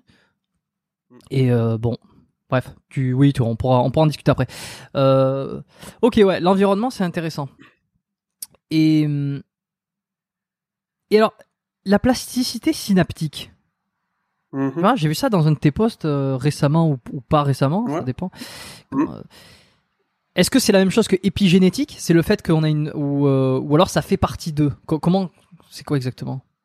Alors la plasticité, finalement, ça va être là tes adaptations corticales. On va dire que ton cerveau, c'est pas quelque chose qui est euh, bloqué, c'est pas genre une, juste un, bout de, de, mou dans une cage et qui bouge plus quoi. C'est-à-dire qu'en gros, euh, ce que tu vas mettre en place, ton apprentissage, etc., va induire des adaptations et ton cerveau va s'adapter, comme tes muscles, comme euh, ton système cardiaque, comme tout en fait. C'est-à-dire que, imaginons, pour contextualiser, si demain je me mets à jouer du piano trois fois par jour, je vais mettre en place une plasticité. C'est-à-dire qu'en gros, tout le réseau neuronal qui est en lien avec le fait de jouer du piano, donc ça peut être le fait juste d'entendre, euh, la motricité au niveau des doigts, euh, tout ce qui est synchronisation entre euh, la vue, etc., etc. Ça va du coup s'affiner, ça va devenir beaucoup plus performant, et dans ces cas-là, du coup, je vais m'adapter pour jouer au piano. Je sais pas si j'ai répondu à ta question, mais globalement, la plasticité, c'est ça quoi. Ouais, c'est s'adapter. C'est un peu comme, tu vois, moi je, je pratique le métier d'ostéo ici à, Montréal là et euh, il y a un truc qui est assez connu euh, dans les thérapeutes manuels par exemple c'est euh, ceux qui ont déjà c'est la capacité à ressentir plus avec les mains, tu vois, les tensions, mm. les, les, les, rotations, etc. Tu vois, on développe une sensibilité donc cutanée au niveau des mains qui est plus élevée. Et par exemple, je crois que j'ai perdu Baptiste. je crois que j'ai perdu Baptiste qui va bientôt se reconnecter. Je vais attendre qu'il se reconnecte quand même. Avant de continuer à parler tout seul. Je pense qu'il va revenir parce que si je parle et qu'il entend, il entend pas ma question, c'est dommage. C'est bon. C'est bon, ça, ça a coupé. Je sais pas si c'est moi qui ai bugué ou toi. Ouais, je pense que tu as une petite euh, euh petite euh, coupure de connexion, mais euh, j'ai pas coupé, donc euh, donc c'est bon. Donc t'es de t'es de retour. Donc je disais, je disais c'est ça, c'est que nous, on, plus tu, tu as touché, plus tu vas tester des, des structures et tout, plus tu vas être dans la capacité à, à, ressentir un peu plus les différences avec tes mains. Et par mm. exemple, quelqu'un qui, on sait que quelqu'un qui aurait perdu la vue, en fait, tous ces sens visuels n'existent plus. Enfin, dans son cerveau, ça va vite se remplacer. Et, un, un, ostéo, un thérapeute ou un kiné qui serait aveugle, euh, on, pense, je sais pas si c'est prouvé, hein, mais ce qui est souvent dit, c'est qu'il a beaucoup plus de ressenti avec les mains parce que la zone de son cerveau euh, qui avant était utilisée pour la vue va se rétrécir et la zone du cerveau qui est utilisée pour la palpation, pour le donc le toucher, va prendre beaucoup plus de place en fait. Et euh, Ouais, c'est un peu plus compliqué que ça. en gros, euh, Pardon. tout ce qui est non, mais, non, mais, non, mais c'est bien que on puisse rebondir là-dessus et Oui, ça peut bah apporter un peu plus de contenu et casser quelques croyances. Mais en fait, finalement, la perte d'un sens, en fait, tu vas y avoir une réorganisation qui va se faire. Les zones se rétrécissent pas, mais au contraire, par exemple, on a vu que, alors je sais plus quelle étude c'est, euh, je pourrais la, te la filer pour que tu la mettes en description, peu importe. Euh, c'est euh, les aveugles, finalement, l'air visuel, du coup, au niveau euh, occipital, était remplacé pour la lecture du braille. C'est-à-dire qu'en gros, euh, l'air de la vue euh, servait à autre chose. Tu vois ce que je veux dire? Il y a une réorganisation. Ton cerveau se réorganise, quoi. donc en fait, c'est pas, ça se réduit pas et l'autre côté ça grandit pas. C'est plutôt Mm. les zones qui se remplacent plus. C'est ça. Comme pour un AVC, par exemple, un AVC, il y a une zone qui est complètement euh, cramée, qui, qui est complètement morte. Et bah du coup, euh, les autres fonctions qui sont liées à la zone morte vont être euh, occupées par d'autres d'autres régions. Alors des fois c'est possible, des fois c'est pas possible. C'est pour ça que des personnes qui font des AVC, on peut pas prédire vraiment comment ça va se passer le rétablissement, quoi. Parce que certaines arrivent à récupérer leur motricité parce qu'il y a Ouais. d'autres zo- il y a d'autres zones dans le cerveau qui vont qui vont arriver à, pr- à prendre le relais, enfin à remplacer, Ouais. et, et certaines non. Et Ouais. comment Ouais. Est-ce que je sais pas euh, qu'est-ce qui explique qu'une qu'une zone peut être remplacée, l'autre non? Enfin pas remplacée, en mais fait, il y a compris. plus en plus d'études, c'est en lien avec euh, tout ce qui est réseau de substances blanches. Tu sais, là, on a, euh, je sais pas si tu as vu le, le fameux schéma de Broca où on dit, par exemple, que le lobe frontal euh, occupe toutes les fonctions exécutives, lobe occipital tout ce qui est vision, etc., etc. Enfin, en gros, on place des régions et des, des points spécifiques par rapport à des actions, etc. Et en fait, on est en train de voir que c'est beaucoup plus compliqué que ça. Et finalement, le, fonc- le fonctionnement du cerveau serait lié plutôt à des connexions de réseaux de, sub- de substances blanches en fait, tu as tout un tas de réseaux, de filaments dans ton cerveau qui vont être incon- interconnectés entre eux. Et finalement, un, un dommage euh, au niveau de ces réseaux de substances blanches euh, va être beaucoup plus euh, problématique et du coup causer causer des problèmes. En fait, si tu veux, c'est pour ça qu'on arrive à pas trop prédire comment ça se passait. C'est-à-dire qu'en fonction du dommage sur ces réseaux-là, euh, ça va être plus ou moins grave, tu vois. Et la substance grise, alors parce que t'as la blanche et t'as la grise. Ouais. La grise, elle correspond. Je, je, je sais que j'avais eu des cours de physiologie, euh, c'est un- neurophysio, en mais- gros, c'est un support en fait, ouais. C'est un support. Il y a tout ce qui est, on va pas rentrer trop dans le détail, mais euh, substance grise, exemple, t'as un support, t'as tout ce qui est euh, euh, micro, euh, comment ça s'appelle, astrocytes, oligodendrocytes et tout ça. Enfin, en gros, c'est du, du support, euh, du support neuronal, quoi. Ok. La substance blanche, euh, retiens juste que la substance blanche, c'est, euh, ça permet de faire des connexions entre les, les aires, quoi. Ok. Tu vois, j'ai tapé R enfin Broca R parce que sur euh, sur Google là j'ai quelques trucs, je vois les schémas avec euh, R de Broca, R de Wernicke, Wernicke, je sais plus comment on dit. Ouais. Je me rappelle que j'avais eu ça dans les cours, mais euh, Mm. c'est comme je m'en sers jamais en fait, c'est ça qui est c'est et puis tu vois, j'ai fait preuve de moi-même de plasticité neuronale, c'est que tout ce que j'avais appris à ce niveau-là et que j'ai dû apprendre quasiment par cœur pour euh, les examens, euh, comme ça fait euh, je sais pas moi 5 7 entre 5 et 10 ans, je sais jamais. Les années, je suis très mauvais. Mais que je les ai pas utilisés. Dans ma vie de tous les jours, j'utilise pas dans ma pratique, ni euh, dans quoi que ce soit. Mm. Ben, j'ai tout oublié. Et euh, c'est comme si c'était réduit à néant, comme ça, j'avais des de, ouais, ouais. de petits morceaux et tout le reste. Alors, je sais pas par quoi Oui, ça a été remplacé, mais euh, probablement d'autres choses. c'est pas remplacé, hein, c'est souvent éliminé. euh, ta, ta mémoire, elle est remise à jour, donc euh, il Mm. y a des trucs, euh, tout, tout ce qui est information pas importante, on, on, on va dire, on dégage petit à petit, quoi. C'est-à-dire que si tu voulais le retenir sur du long terme, il aurait fallu que tu aies une répétition petit à petit. C'est-à-dire que là, le fait qu'on les redit, bah, ça va refaire une trace mnésique euh, dans ton cerveau, et du coup, bah, ça va la consolider. Imaginons dans un an, on te reparle de l'air de Broca, tu dis ah putain ouais, on en a parlé pendant un, un podcast, etc. Donc du coup, ça consolide la trace, tu vois. Mais si t'en entends pas parler pendant 10 ans, bah pff, on dira oui, bah c'est quoi, tu vois, genre tu auras complètement oublié le truc quoi. Ok. Et c'est euh, donc c'est la répétition d'un d'un quoi, d'une information, d'un acte qui va faire que qui va faire que ça va rentrer beaucoup plus alors. Ouais, il y a beaucoup de choses. euh, ouais, c'est compliqué. Là, on rentre dans, dans les processus de mémoire qui sont encore très très mal expliqués. Enfin, il y a beaucoup de théories. On sait pas trop comment ça se passe. Enfin, c'est un peu le bordel. Mais globalement, il y a plein de choses. C'est-à-dire qu'il y ait euh, dans un premier temps, il y a tout ce qui est association sémantique, c'est-à-dire que par exemple, si je te montre euh, juste mon shaker et euh, bah tu vas juste retenir un shaker, et si je dis que mon shaker s'appelle Bob, bah du coup tu vas avoir euh, du coup une association et du coup une mémorisation qui va se faire plus facilement. Donc dès que tu entendras le mot Bob, bah tu penseras au shaker, tu vois. Donc là, ça va renforcer ta, ta trace mnésique. Et après, bah du coup, le fait de le répéter, par exemple, si dans un an, deux ans, on te reparle de Bob, bah tu diras putain un shaker, tu vois. Du coup, tu vas y ainsi de suite, quoi. Tu vois. Ouais, ouais, ouais. Et ça, ça me rappelle exactement parce que j'avais discuté de ce truc-là avec euh, euh, avec Jérémy Coron, donc euh, je, je, le mentionnais, ce épisode 76 sur tout ça, et, et je vais Mhm. réitérer l'anecdote que j'avais racontée. C'est, je, je crois que c'est celle-là. Hein, quand j'étais jeune, je lisais des, des Tintins, et je me souviens, c'était à l'époque où il y avait. T'as quel âge, toi? Euh, 27 ans. 27. Bon, je sais pas si. Hmm, Je sais pas si t'auras connu le groupe FL65. Ah si, si, si, bien sûr. Ok, bon, il y avait la- il y avait la chanson Blue que tout le monde a connue. là, Ouais, euh, Oui, bien et sûr. puis ils avaient sorti une autre chanson euh, derrière, je sais plus quoi, qui avait un peu moins cartonné, mais qui était, euh, qui était, euh, qui- voilà, qui était passé à la radio. Et, et et c'était à l'époque où t'achetais des singles. Tu sais, c'est les petites pochettes avec un CD Mm. et il y avait qu'une ou deux Mm. chansons. Tu vois, la chanson principale et peut-être un remix, mais c'est tout. Ouais. Et ça, je me rappelle que je m'étais foutu en boucle euh, pendant que je lisais un Tintin et c'était Tintin, je sais plus, euh, euh, je, je sais plus lequel c'était. Et, et à chaque fois que j'entends cette chanson ou que je, Mm. ou que je, ça m'arrive rarement de, de, de voir un Tintin, de feuilleter un Tintin, et ben Mhm. clac, je fais de suite les, Ouais. Ah ouais. les rapports. Et, et là, pour le coup, euh, 20 ans après, quoi. Hmm Ah ouais, c'est super efficace. C'est pour ça que les modèles d'apprentissage qu'on te fait à l'école sont pas du tout bons, quoi. Alors là, on part encore sur d'autres trucs, mais tu sais qu'on te fait d'apprendre par cœur, par répétition, etc. C'est pas les meilleures méthodes. Ce qui marche vraiment bien, euh, ce qui a été prouvé en tout cas, c'est tout ce qui est association, quoi. Le fait de te faire une, une histoire ou contextualiser ton apprentissage pour faire tout un tas de traces mnésiques, en fait. Et du coup, dès que t'en réactives une, ça va réactiver tout le, tout le processus. Tu vois ce que je veux dire?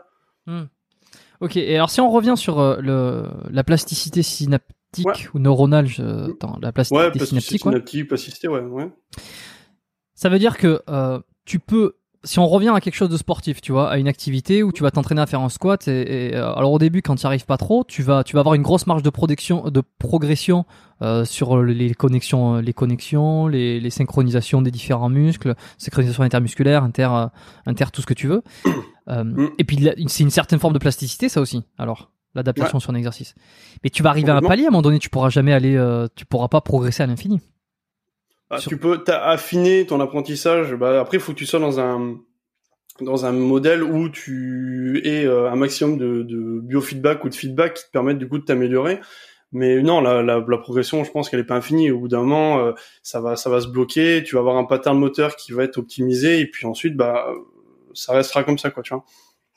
D'accord. Bon, bah, euh, non, c'est plutôt intéressant. Et alors, la neuronutrition, tu m'as dit que ça, c'est quelque chose que tu t'intéressais, que, hum, qu'il a, enfin, dont tu allais te servir de plus en plus, notamment dans la communication de tes réseaux. Euh, tu trouves aujourd'hui que c'est l'application la plus efficace concernant les neurotypes? Hmm, ouais, entre autres. Bah, il y a deux champs, la psychologie et la nutrition, que je trouve euh, extrêmement pertinent. En fait, il y a hum, beaucoup de choses, c'est que euh, ça détermine une personnalité, mais euh, notre mode de vie, le stress, euh, ça peut être la fatigue, les insomnies, etc. Ça va induire des dérèglements, des déplétions en neurotransmetteurs. En tout cas, c'est le postulat qu'on fait. Et le souci qu'il y a, c'est que ces dérèglements en neurotransmetteurs, ils vont avoir ensuite d'autres causes sur tout un tas de modes de vie. Et quand on sait que finalement, euh, ça c'est après c'est que de la biochimie, c'est-à-dire que les neurotransmetteurs, ils sont métabolisés entre autres par l'alimentation et avec des cofacteurs, magnésium, etc., etc. Mais la source principale c'est l'alimentation. Donc, quand tu as un modèle alimentaire qui est adapté, tu vas pouvoir du coup euh, corriger certains troubles comme le stress, comme les insomnies et tout ça. Ça va te permettre du coup de, de corriger certains petits trucs. Alors après c'est pas on rentre pas dans du pratique illégale de la médecine entre guillemets. J'aime bien mettre un peu un petit disclaimer là-dessus, c'est-à-dire que ça pouvoir être intéressant dans certains cas, mais par contre, si on est face à des personnes qui ont des insomnies euh, chroniques, il faut aller voir euh, des, personnes beaucoup plus compétentes et des, des professionnels de santé. C'est pas avec l'alimentation que tu vas corriger ce truc-là, mais par exemple pour de manière générale pour de tout petits troubles, pour un stress, etc. Ça peut être déjà très très intéressant, ouais. T'as des exemples d'alimentation euh, dans ces cas-là, si t'as un peu du mal à dormir Ouais, Ouais, d'aliments euh, pff, mal à dormir, ben en fait, euh, il faut juste que tu, tu prennes des, euh, des, des cofacteurs, etc. Je sais que la vitamine B6 qui est cofacteur, qui est très très intéressante. Tu as le magnésium qui joue beaucoup aussi. Tu vas avoir la glycine qui est un neuromédiateur qui interagit avec le GABA, qui va être très très intéressante. Donc voilà, tu fais une petite synergie magnésium, vitamine B, euh, B5 avec avec de la glycine. Tu vas avoir par exemple une supplémentation qui va être efficace du coup pour ton endormissement quoi. Est-ce que toi, tout ça, euh, parce que t'as commencé avec de la force athlétique, enfin pas commencé, mais t'as commencé par quoi d'ailleurs? Je, je sais même pas. Le sport. Euh, bah, force athlétique, ouais. Force athlétique? Mm.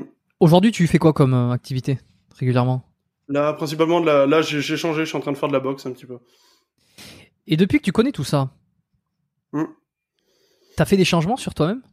Tu t'es auto-analysé, t'as fait des... alors est-ce que tu je sais pas, tu peux me raconter ta propre expérience, ce que t'as vu euh, de différent, d'amélioration?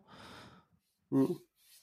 Ouais, je vais te raconter, on va, parler un petit peu de tout ça. En fait, euh, moi j'avais, euh, je pense que c'est le cas pour beaucoup, l'adolescence qui était une phase un peu critique. C'est-à-dire que j'étais assez pas utiliser le terme borderline parce que ça correspond à une pathologie, mais on va dire un adolescent, il est assez euh, soumis à ses émotions, soumis à son ses dérèglements hormonaux, etc., etc. Euh, du coup, j'étais très impulsif. Euh, j'avais gros gros soucis avec le stress. Par exemple, j'étais quelqu'un de très stressé, très anxieux. J'avais euh, même c'était devenu même maladif, tu vois. Genre j'avais des problèmes à parler en public, des gros gros soucis juste pour sociabiliser, les choses comme ça. Et euh, ça m'a demandé énormément de travail, si tu veux, sur ma personne, parce qu'au bout d'un moment, tu te dis, mais qu'est-ce qui se passe, tu vois Genre, il y a des gens, ils sont là, ils font des conférences devant 500 personnes, ils sont là tout chousse, euh, et moi, devant trois quatre pélos dans ma classe, je parle, je bégaye, tu vois. Donc, mm. euh, ça t'amène à, à, te poser une réflexion, à réfléchir, te dire, mais qu'est-ce qui se passe Pourquoi je suis aussi réceptif à, réceptif à ce stress et, et, après, bah, du coup, tu pousses les trucs. Et puis, quand j'ai découvert vraiment la neurotypologie avec Christian Thibaudot, je me suis dit, bah, ouais, en fait, ça a du sens. C'est-à-dire que j'ai un apprentissage plutôt facilité dans, dans la préparation physique, dans, dans les sports en général, donc ça c'est cool. Donc ça c'est lié plutôt à une bonne réceptivité à tout ce qui est acetylcholine. Et par contre, ben c'est vrai que j'ai une grosse euh, sensibilité à l'adrénaline. Et dans ces cas-là, j'ai une alimentation qui m'a permis d'adapter ça, de pour compenser un petit peu. Après, bah, du coup, tu travailles sur sur tout ça, mais ouais, il y a énormément de choses à faire. Ouais. Et du coup, l'alimentation fait partie des axes qui te permettent du coup de, de bosser ça. Tu, tu attends, mais parce que pour quelle raison t'étais stressé alors? Euh, Et pour quelle raison t'étais euh, angoissé, anxieux euh? Ça, je sais pas. Ça, je, suis incapable de te le dire. C'est comme il y a des gens. Euh, je pense qu'il y a une part génétique là-dedans, c'est-à-dire que euh, je peux pas te dire. Il y a des gens euh, qui ont des soucis, je sais pas, par exemple, qui sont euh, toujours en train de râler ou toujours dépressifs ou toujours euh, jamais contents, les choses comme ça. Ça fait partie, c'est ancré en eux. Alors est-ce que c'est lié à leur expérience passée? Est-ce que c'est lié à une génétique ou des parents qui étaient un petit peu comme ça? C'est possible, tu vois, c'est mm. possible. en tout cas, moi, c'était le, constat que j'avais. Et à 20 ans, j'étais vraiment dans, dans ce mode-là. Et j'ai fait un gros, gros travail justement pour me désensibiliser à tout ça et pour bah, pour essayer d'aller un peu mieux quoi. C'était, je vais te laisser euh, boire et euh, bah, vas-y prends ton temps. Hein.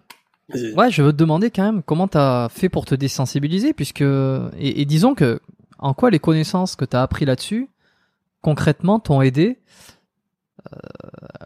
en fait, tu vois, c'est vraiment passer de la, la, la, une fois que tu sais, une fois que t'as vu un petit peu, c'est quoi la pratique, qu'est-ce que t'as mis en place pour te désensibiliser et finalement pour plus être comme tu l'étais eh, enfin peut-être que tu gardes des traces euh, d'ailleurs tu vas me dire mais euh, pour, en tout cas euh, chasser cette ancienne personnalité qu'est-ce que t'as fait concrètement?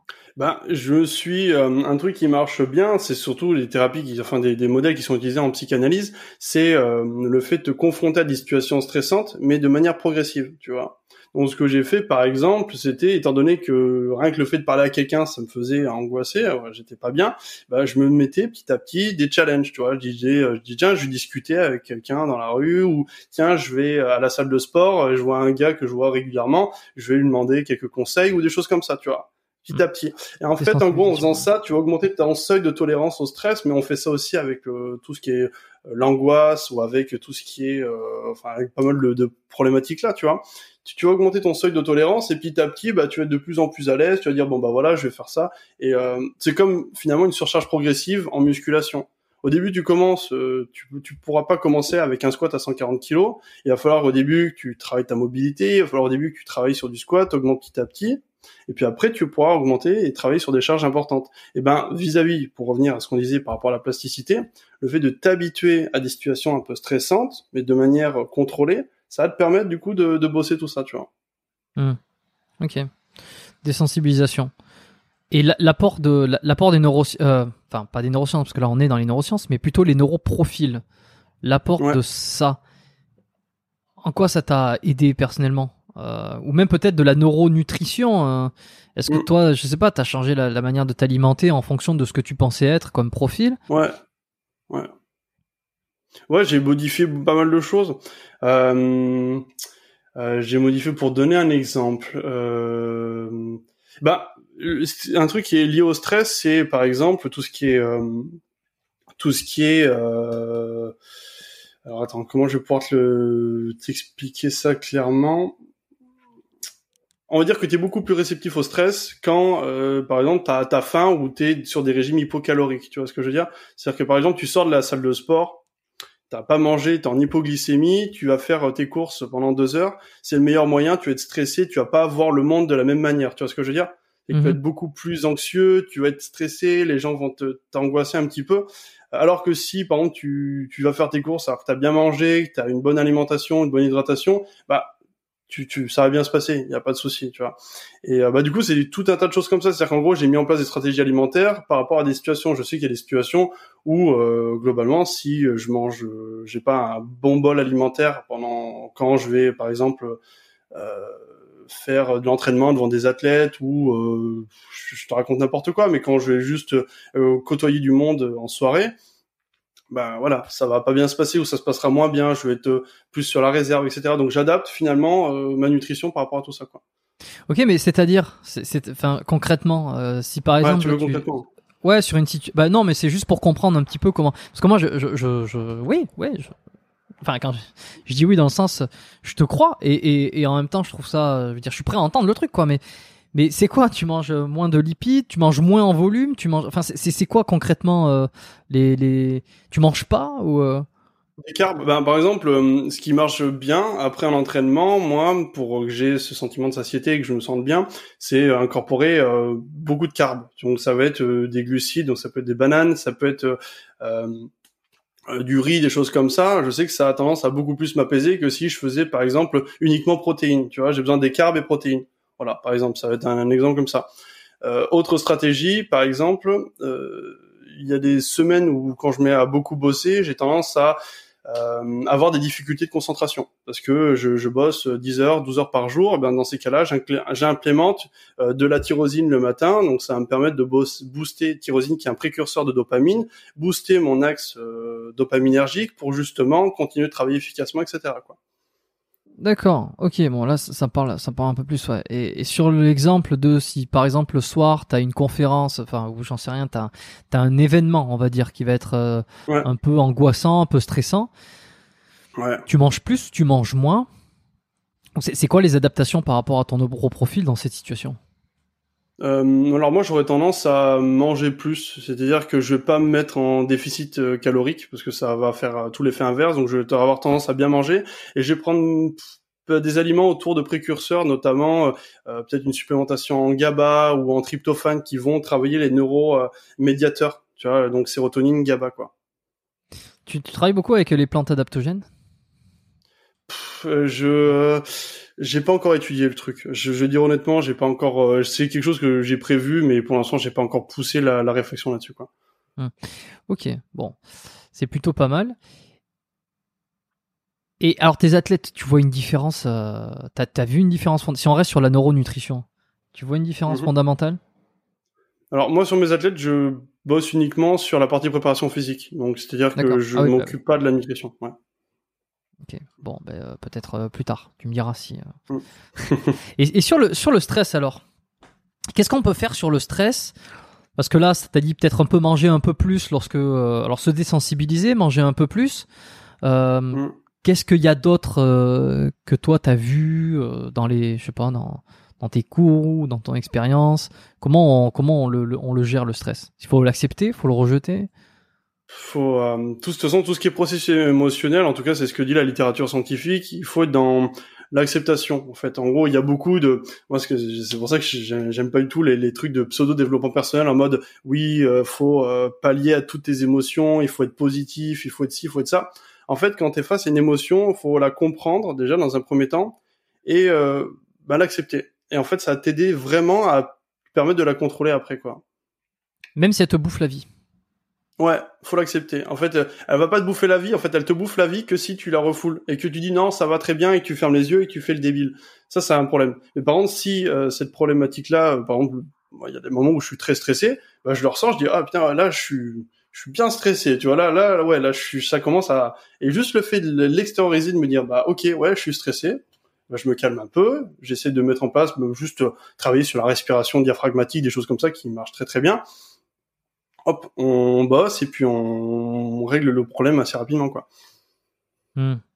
Et sur une émotion comme la colère, euh, il faut pas trop, enfin, je veux dire, il faut la laisser sortir, mais je tiens d'une bonne façon, quoi, parce que sinon ça peut devenir. Tu veux dis pas, ouais, tu dis pas un gars tape sur tape sur les autres, etc.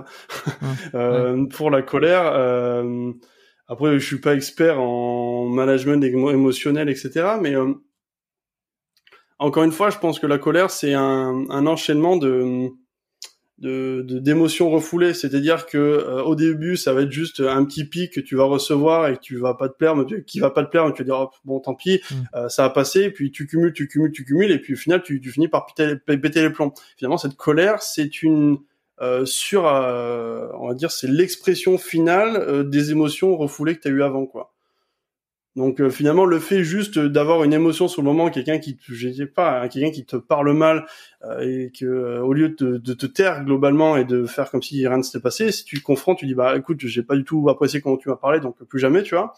Bah l'avantage que tu as, c'est que déjà le problème est réglé, tu vas pas refouler de, tu vas pas avoir hmm. quelque chose de refoulé en toi et ça te permettra de potentiellement pallier à tout ça, tu vois. Ok, bon, intéressant.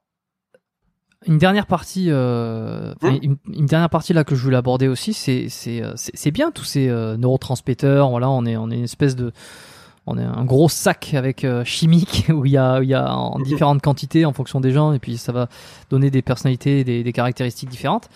mais là là on reste dans quelque chose de physiologique. Par exemple, toi enfin pas toi nécessairement, mais quelqu'un qui serait plus dopaminergique, quelqu'un qui serait plus euh, sérotoninergique. Enfin voilà, on a différents types mais on reste dans des bases physiologiques. C'est à partir de quand on considère que ça va être pathologique.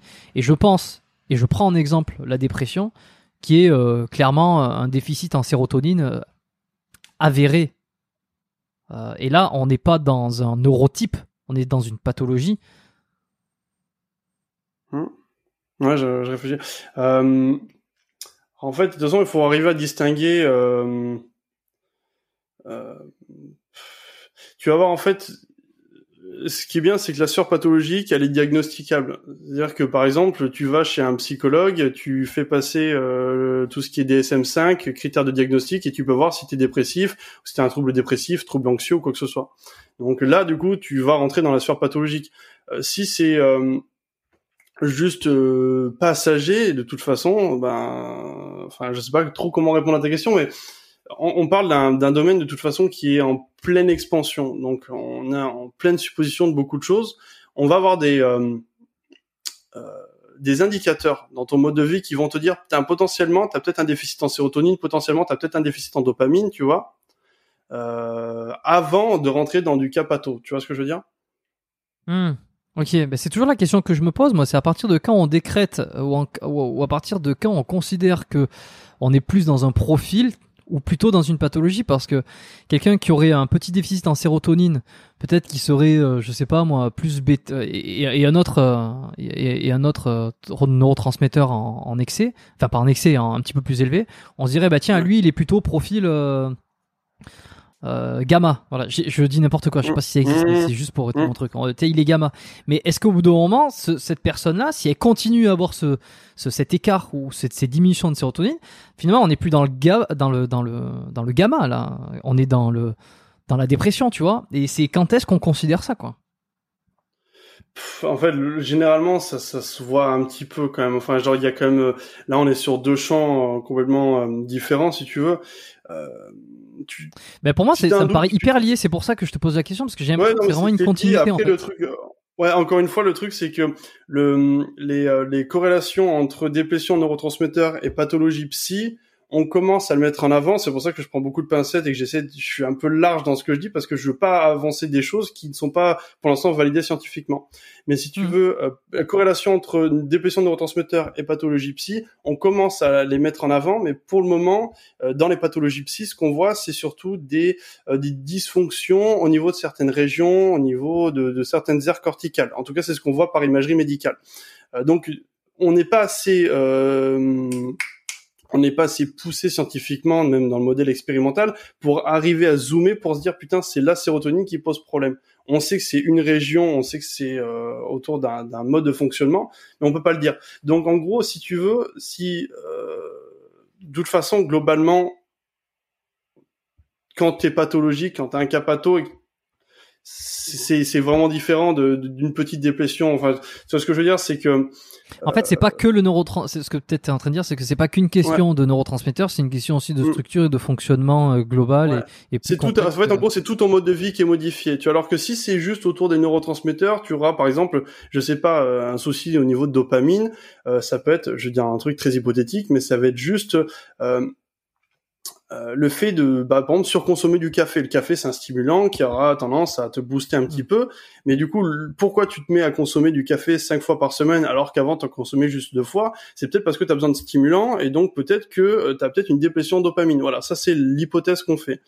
Euh, pour tout ce qui est pathologique, ça serait beaucoup plus poussé. Tu vois, on rentrerait dans des critères diagnostiques, on aura un comportement qui serait complètement modifié, on, on serait euh, finalement sur des problèmes de sommeil, sur tout, des modifications qui tourneraient. Donc, euh, tu la vois la différence, tu vois, entre juste un comportement qui est un petit peu modifié et clairement un mode de vie qui est euh, complètement flingué. Euh, quand t'es quand, t'as un trouble anxieux, tu sais que t'as un trouble anxieux et dans ces cas-là, tu vas le faire diagnostiquer et c'est après on te dit bon bah ok, c'est fait quoi.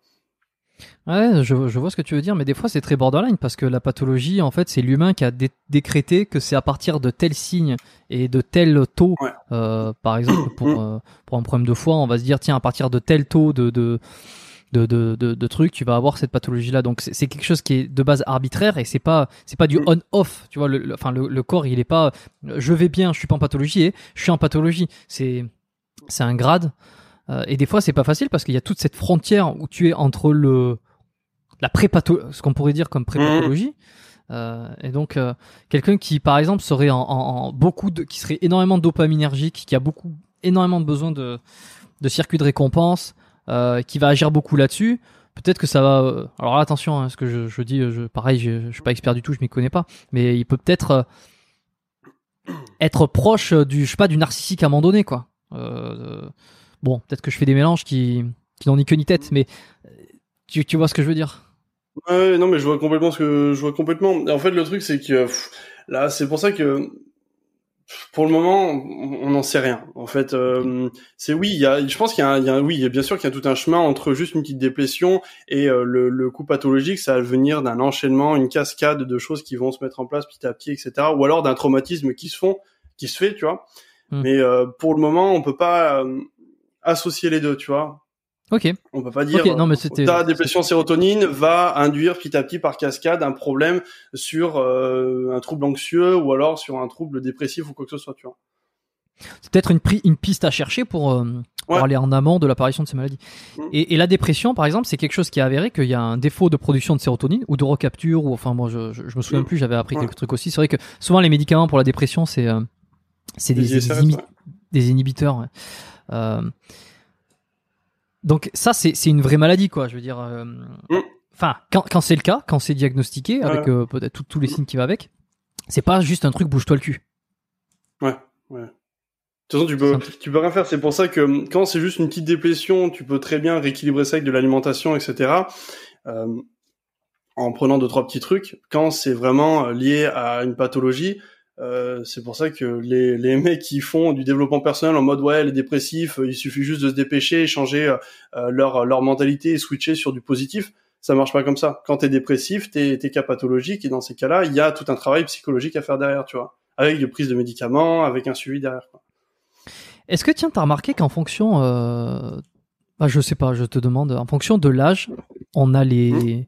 les des les taux de neurotransmetteurs qui peuvent changer, qui peuvent varier. C'est-à-dire qu'on, je sais pas, on va être plus dopaminergique quand on est jeune globalement, et plus euh, autre chose quand on est vieux. Est-ce que tu as remarqué de ça? Je pas, euh, je t'avoue que j'ai pas approfondi le sujet. Je peux pas te répondre parce que j'en sais rien. Ouais, je sais pas. Et par exemple, les, les personnes euh, qui seraient en, beaucoup plus en surpoids et obèses, est-ce que est-ce que c'est parce qu'ils ont un, ils sont tous plus ou moins dopaminergiques du fait qu'ils euh, veulent beaucoup de récompenses avec du sucre, admettons, tu vois. Et, je pense à, à, ceux qui sont euh, ceux qui sont gros euh, parce qu'ils mangent trop de sucre. encore que d'ailleurs, je sais pas quelles sont les, les, pathologies qui, je sais pas s'il y a vraiment des pathologies qui rendent gros sans manger de sucre.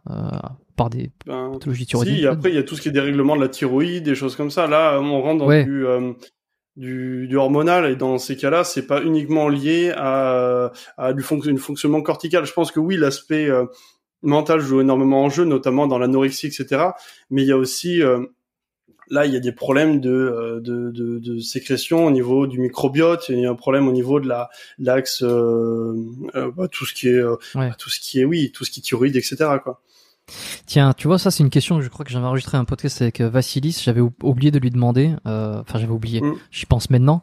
Euh, c'est parce qu'on avait parlé de perte de poids, de métabolisme.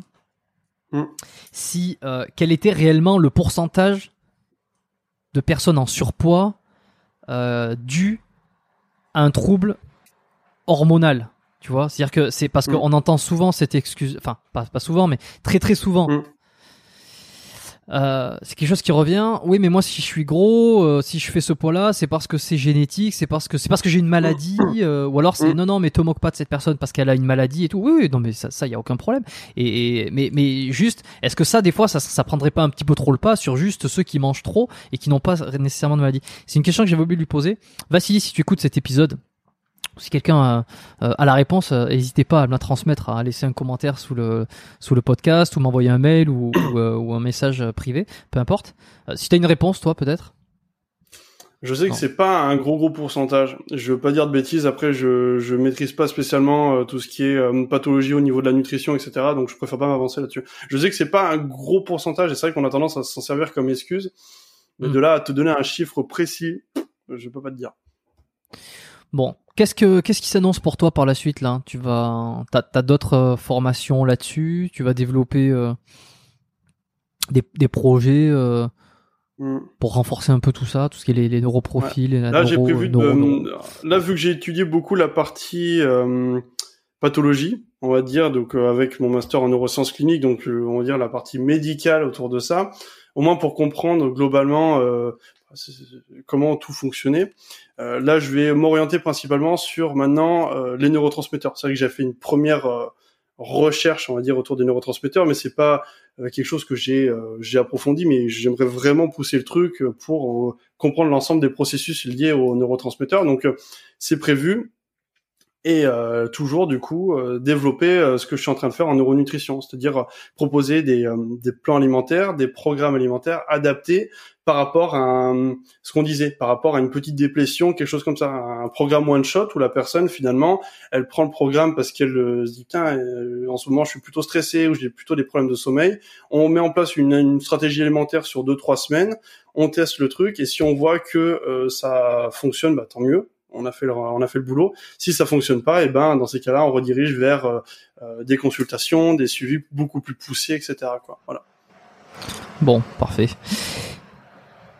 Je vais passer. Euh... Oh, si quand même, je suis curieux. Comment tu t'entraînes? Toi personnellement, c'est quoi ta formule? Qu'est-ce qui te réussit? Alors, euh, moi, ce qui marche bien, euh, c'est la surfréquence. Je m'entraîne beaucoup en surfréquence, c'est-à-dire que pour le moment, je fais du bi-quotidien. Je m'entraîne deux fois par jour, euh, cinq fois par semaine, et ça me réussit bien. Mais par contre, j'ai des formats d'entraînement, donc euh, au sein même de mes blocs, qui sont assez réduits. C'est-à-dire que j'ai très peu de volume sur mes séances. Je fais des séances entre 30 et 45 minutes, par exemple, tu vois. Parce que au-delà de, de, ça, comme je, te l'ai un peu euh, expliqué, euh, quand vu que je suis très réceptif, réceptif, réceptif au stress, quand je fais des gros gros formats d'entraînement, ça m'inflige un stress plutôt important, une grosse fatigue, et j'ai beaucoup de mal à m'en remettre. Donc je préfère vraiment m'entraîner sur des mini formats et faire ça euh, tout doudou 6 7 fois par semaine quoi. Voilà. Est-ce que, euh, en ce qui te concerne, ou même peut-être pour les athlètes que tu suis, euh, tu corresponds avec euh, des, des, préparateurs mentaux, des, je sais pas, psychologues ou quoi? Parce que quand même, cet attrait pour les neuroprofils et pour adapter par rapport à la, au profil neurologique de ton athlète, il y a quand même vraiment un lien psycho. Est-ce que derrière, mm. je sais pas, tu, tu as fait des formations, tu, tu corresponds avec des préparateurs mentaux, mentaux, mentales? Non, pas, pas spécialement. Je t'avouerai que euh, pour euh, chez les, athlètes chez qui je bosse, notamment, je fais une grosse partie de profilage psycho euh, dès le début pour essayer de voir qui c'est que j'ai en face de moi pour le manager. Euh, on correspond pas trop. De toute façon, c'est dans la structure où je bossais, on ne travaillait pas comme ça. C'est-à-dire qu'on avait, on était tous, préparateurs physiques, on avait tous mmh. des outils de profilage. Moi, j'avais incorporé en plus la partie psycho mais euh, ça peut être intéressant de préparer, bosser avec des préparateurs mentaux. C'est vrai que moi je le faisais pas par contre. Ok. Bon, je pense que je vais passer euh, aux trois dernières questions mmh, euh, que je passe, que je pose à mes invités à chaque fois ou presque. Je fais un petit tour quand même sur ma sur ma petite liste si j'ai si j'ai rien oublié. et, et, évidemment hein, que j'ai forcément oublié des trucs, euh, mais euh, je pense qu'on a on a fait un bon tour quand même. Je voulais je voulais parler un petit peu de tout ça et c'est intéressant. Et puis ça laisse la porte ouverte aussi à, d'autres épisodes, peut-être avec d'autres experts sur l'épigénétique, comme je disais, euh, sur les neuroprofils, les neurosciences, mm. le, le, cerveau, tout ça, c'est hyper intéressant. Mm. Peut-être pas tout le temps corrélé à comment augmenter ses performances, comment être meilleur en sport, mais on, on, reste dans un schéma de santé, dans un schéma de compréhension de son corps, et puis c'est l'objectif numéro un avec ce podcast quand même. Euh, même si j'adore ces épisodes centrés sur sur l'entraînement. Néanmoins, on s'entraîne, euh, enfin je veux dire, on se documente pour mieux se comprendre et, je pense que c'est le plus important, mieux se comprendre. Et puis peut-être que si on se comprend suffisamment, euh, il y aura des choses qu'on fera moins en entraînement aussi. Euh, si on revient dix ans en arrière, bon, t'étais étais un peu jeune, mais avant que tu démarres tout ça, c'est quoi le meilleur conseil que tu aurais besoin d'entendre? Je réfléchis, c'est une très bonne question lâche pas. Juste continue ce que tu fais, ça, ça marchera. Ok. T'as un modèle que un mentor? Un mentor. Euh...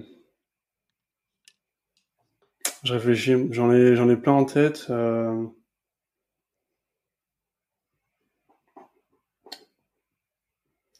Euh... C'est un mentor qui est pas connu, mais c'est quelqu'un à qui j'ai beaucoup de, respect. C'est euh, Adam Inès. C'était un préparateur physique qui bossait dans le club de rugby où je bossais. Et c'était quelqu'un d'extrêmement compétent et euh, vraiment j'étais très inspiré par ce gars-là parce que il arrivait à se faire respecter, il avait beaucoup de crédibilité et j'ai trouvé, ouais, je trouvais ça, il était cool. Ok. Et enfin dernière question, est-ce que tu as un livre à me recommander, euh, un bouquin qui qui t'aurait marqué ces derniers temps? Eh ben, en parlant de neuronutrition, euh, je te conseille le bouquin de qui est une très bonne introduction à tout ça, à la neuronutrition, de Eric Braverman, Un cerveau à 100%, qui euh, introduit très bien le fonctionnement du, corps, des neurotransmetteurs, etc. Alors, il a une approche un petit peu différente de Christian Thibaudot, mais mhm. son, son bouquin est très intéressant et très bien vulgarisé, donc il y a des choses à apprendre dessus qui sont très intéressantes. Ouais. Il est français? Ouais, l'auteur? Enfin, le, le, le, bouquin est traduit en français, mais tu peux le retrouver. Il me semble qu'Eric Braverman, euh, c'est un docteur en neurosciences et il était aux États-Unis, mais je sais plus spécialement. Je connais pas trop trop l'auteur. Je connais bien le bouquin, mais pas l'auteur. C'est noté. Bon, mm. je regarderai ça. Euh, top. Si on veut te suivre, T'as une page Instagram. As... Alors j'ai vu que t'avais une petite chaîne, euh, petite chaîne YouTube euh, qui passait presque inaperçue, euh, dans le sens, dans, le sens où, où tu as posté. Enfin, il y a qu'une seule vidéo dessus qui date d'il y a un petit moment que tu ne fournis, tu fournis plus trop de contenu dessus. Donc est-ce qu'on va quand même plus sur le mais ouais, le, le, projet YouTube, j'ai abandonné. Ça me prenait beaucoup trop de temps par rapport à ce qui était, on va dire, coût-bénéfice, ce que je passais. Enfin, du coup, j'ai abandonné le projet YouTube. Quoi. Ouais. Donc c'est quoi le mieux pour l'instant? Instagram, si on veut voir ce que tu fais. Instagram, ouais, D'autres réseaux? Euh, Noël. Hmm. T'as pas de site?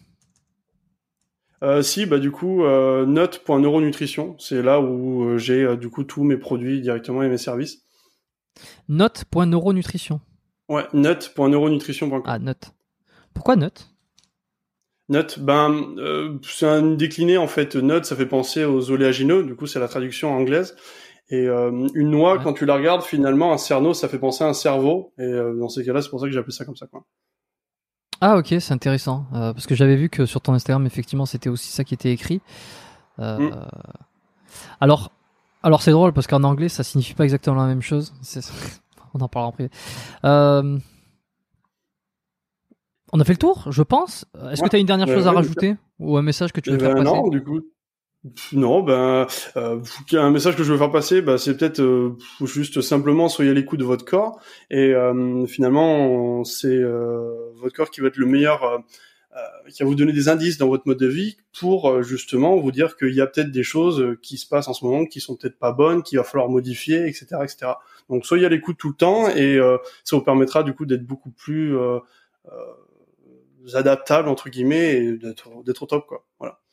Super, merci Baptiste. Euh, reste avec moi encore euh, quelques minutes. Euh, merci à tous d'avoir écouté cet épisode. comme à chaque fois, hein, si ça vous plaît, une seule chose, c'est partager. prenez une story et puis, enfin, faites-en une story. grâce à Spotify, vous pouvez directement partager en story le, podcast. Sinon, vous prenez une capture vous le balancez en story, vous mettez, vous me taguez Biomécanique Podcast, vous taguez Baptiste Nut également. Euh, sur Instagram. Comme ça, euh, non, on peut repartager. Et puis, euh, c'est le bouche à oreille moderne. Et puis, sinon, si vous n'êtes pas sur Instagram et que vous n'avez pas envie de montrer à tout le monde que vous écoutez le podcast, ce qui est fort dommage, vous pouvez l'envoyer à vos amis. Je pense que c'est comme ça qu'on grossit et, et, les partages se font et puis les écoutes grossissent et puis moi je fais pas plus de travail de marketing parce qu'il n'y a pas énormément de plus de travail de marketing à faire sur un podcast. Mais euh, je continue à enregistrer des épisodes qui sont euh, dans des sujets variés mais toujours avec une euh, éditoriale j'essaie de voilà d'apporter des choses différentes euh, d'avoir des, des, invités intéressants et puis euh, et puis voilà. Et puis vous faites tout le travail après à ma place euh, de partager. C'est comme ça qu'on grossit donc c'est formidable c'est super. Et puis les retours hein, à me les faire hein, sur par DM comment on dit euh, direct message, message privé sur Instagram ou, euh, ou directement sur le mail du podcast, contact at Biomécanique Podcast. Envoyez-moi vos recommandations. Je suis toujours, je réponds à tout le monde. Hein. Je l'avais déjà dit ça dans le passé, mais à chaque fois qu'on m'écrit, je réponds. Dans tous les cas, même si c'est un tout petit message, je réponds parce que j'ai du mal à, à ne. Quelqu'un a pris le temps de m'envoyer un message, donc je prends moi le temps de lui répondre. Je sais ce que c'est que d'envoyer des messages sans avoir de réponse. Comme je l'ai dit tout à l'heure, ça m'arrive d'envoyer des invitations euh, ou d'être en contact avec des gens qui ensuite je, n'ai plus de réponse et c'est euh, c'est extrêmement énervant, comme diraient certains. Euh, enfin, je sais que c'est énervant, donc quand on m'écrit, je réponds. pour quoi que ce soit. voilà, je pense que c'est bon. Euh, abonnez-vous au podcast, euh, inscrivez-vous à la lettre biomécanique. Le lien est, dans la description, c'est la première ligne, euh, c'est tout. Et puis abonnez-vous sur Spotify, sur Apple Podcast. Je, le dis là parce que bon, le podcast, c'est, tu vois, on a on n'a pas dépassé d'une heure et demie, je pense, ou, ou, à peine. donc c'est un podcast court pour une fois. C'est cool aussi parce qu'on est allé directement à l'essentiel. donc j'en profite un petit peu pour dire deux trois trucs que je dis pas d'habitude, à savoir à savoir que les podcasts s'écoutent davantage sur les applications. Donc, je sais que euh, la chaîne YouTube, euh, je fais exprès de, masquer le nombre d'abonnés, comme ça, ça fait rager tout le monde. Personne ne peut pas savoir. Il y a que moi qui sais combien il y a d'abonnés sur la chaîne. Euh, mais mais mais la chaîne, il y a de plus en plus de personnes qui s'abonnent sur YouTube. bon, bah, parce qu'ils préfèrent peut-être avoir l'image, avoir nos têtes pendant qu'on discute. Sachez que c'est un podcast, que ça s'écoute beaucoup plus en audio et qu'en fait, au lieu de perdre une heure et demie à nous regarder, il euh, n'y a pas une grande valeur à nous regarder. Euh, enfin, bon, Baptiste est, magnifique, certes, euh, mais, mais allez plutôt sur sur Spotify, sur Google Podcast, sur Deezer, sur. Je vais me faire boycotter par YouTube pour dire ça, mais c'est pas grave, parce qu'en fait, vous pouvez faire votre vaisselle, vous pouvez aller dans le métro, vous pouvez vous balader, vous pouvez aller sous la douche. Il y a quelqu'un qui m'avait dit une fois qu'il écoutait tous mes podcasts sous la douche. Bon, je sais pas comment je dois le prendre, mais mais c'est super. mais pendant que vous faites autre chose comme ça, vous écoutez, vous vous laissez imprégner comme ça de discussions, de, conversations, de d'échanges, euh, de sujets. Pendant que vous faites autre chose, perdez pas votre temps à rester euh, deux heures devant un écran. Je dis ça, vous faites ce que vous voulez. Mais euh, je tiens à le rappeler parce que je le dis pas souvent. Il y a, alors normalement toutes les 30 minutes, il y a sur euh, YouTube, il y a un petit pop-up qui s'affiche comme quoi l'épisode est disponible sur toutes les plateformes. mais comme il y a des gens qui ne connaissent pas exactement le podcast encore, ils pensent que c'est voilà, c'est uniquement sur YouTube. Non, non, c'est sur toutes les applications. Et il y a Castbox, il y a Il y a, bon, j'en ai cité plein, mais je les oublie. Il y a nos minutes aussi, tu vois, que j'ai que j'ai j'ai oublié, qui, qui, est une bonne application. si vous voulez avoir des renseignements sur sur le, la santé, enfin le, sur le peut-être que tu connais toi en tant que prépa physique, nos minutes. Mhm. Ouais. Mhm. Donc je suis dessus aussi. Donc allez là-dessus, c'est quand même beaucoup plus pratique. Voilà. Et puis abonnez-vous sur la plateforme de votre choix, mettez une note, euh, mettez un commentaire, euh, si c'est possible de laisser un commentaire, ça me fait plaisir. Et puis c'est tout. Je pense que j'ai tout dit. Je vous remercie, je vous dis à la semaine prochaine pour un prochain épisode. Lundi, tous les lundis, euh, ça sort. donc faites-vous plaisir, binge-watchez, rattrapez tous les épisodes que vous n'avez pas pu écouter. Il y a des perles. J'en ai pas cité beaucoup aujourd'hui. mais allez-y les yeux fermés sur à peu près tous les épisodes. C'est pas parce que c'est moi qui les fait, mais c'est parce que j'ai toujours des gens intéressants. Voilà. Merci à la semaine prochaine. Bye.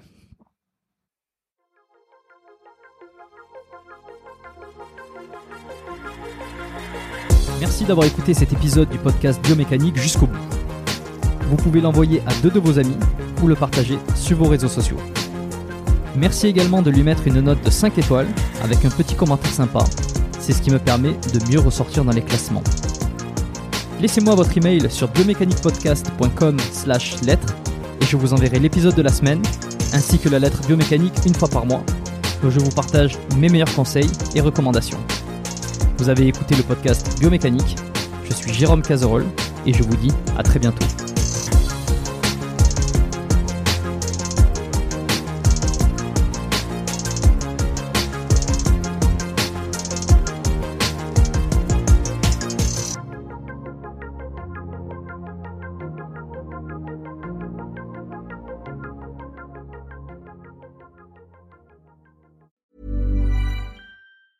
Hey, it's Danny Pellegrino from Everything Iconic. Ready to upgrade your style game without blowing your budget? Check out Quince. They've got all the good stuff shirts and polos, activewear, and fine leather goods, all at 50 to 80% less than other high end brands. And the best part? They're all about safe, ethical, and responsible manufacturing. Get that luxury vibe without the luxury price tag. Hit up quince.com slash upgrade for free shipping and 365 day returns on your next order. That's quince.com slash upgrade.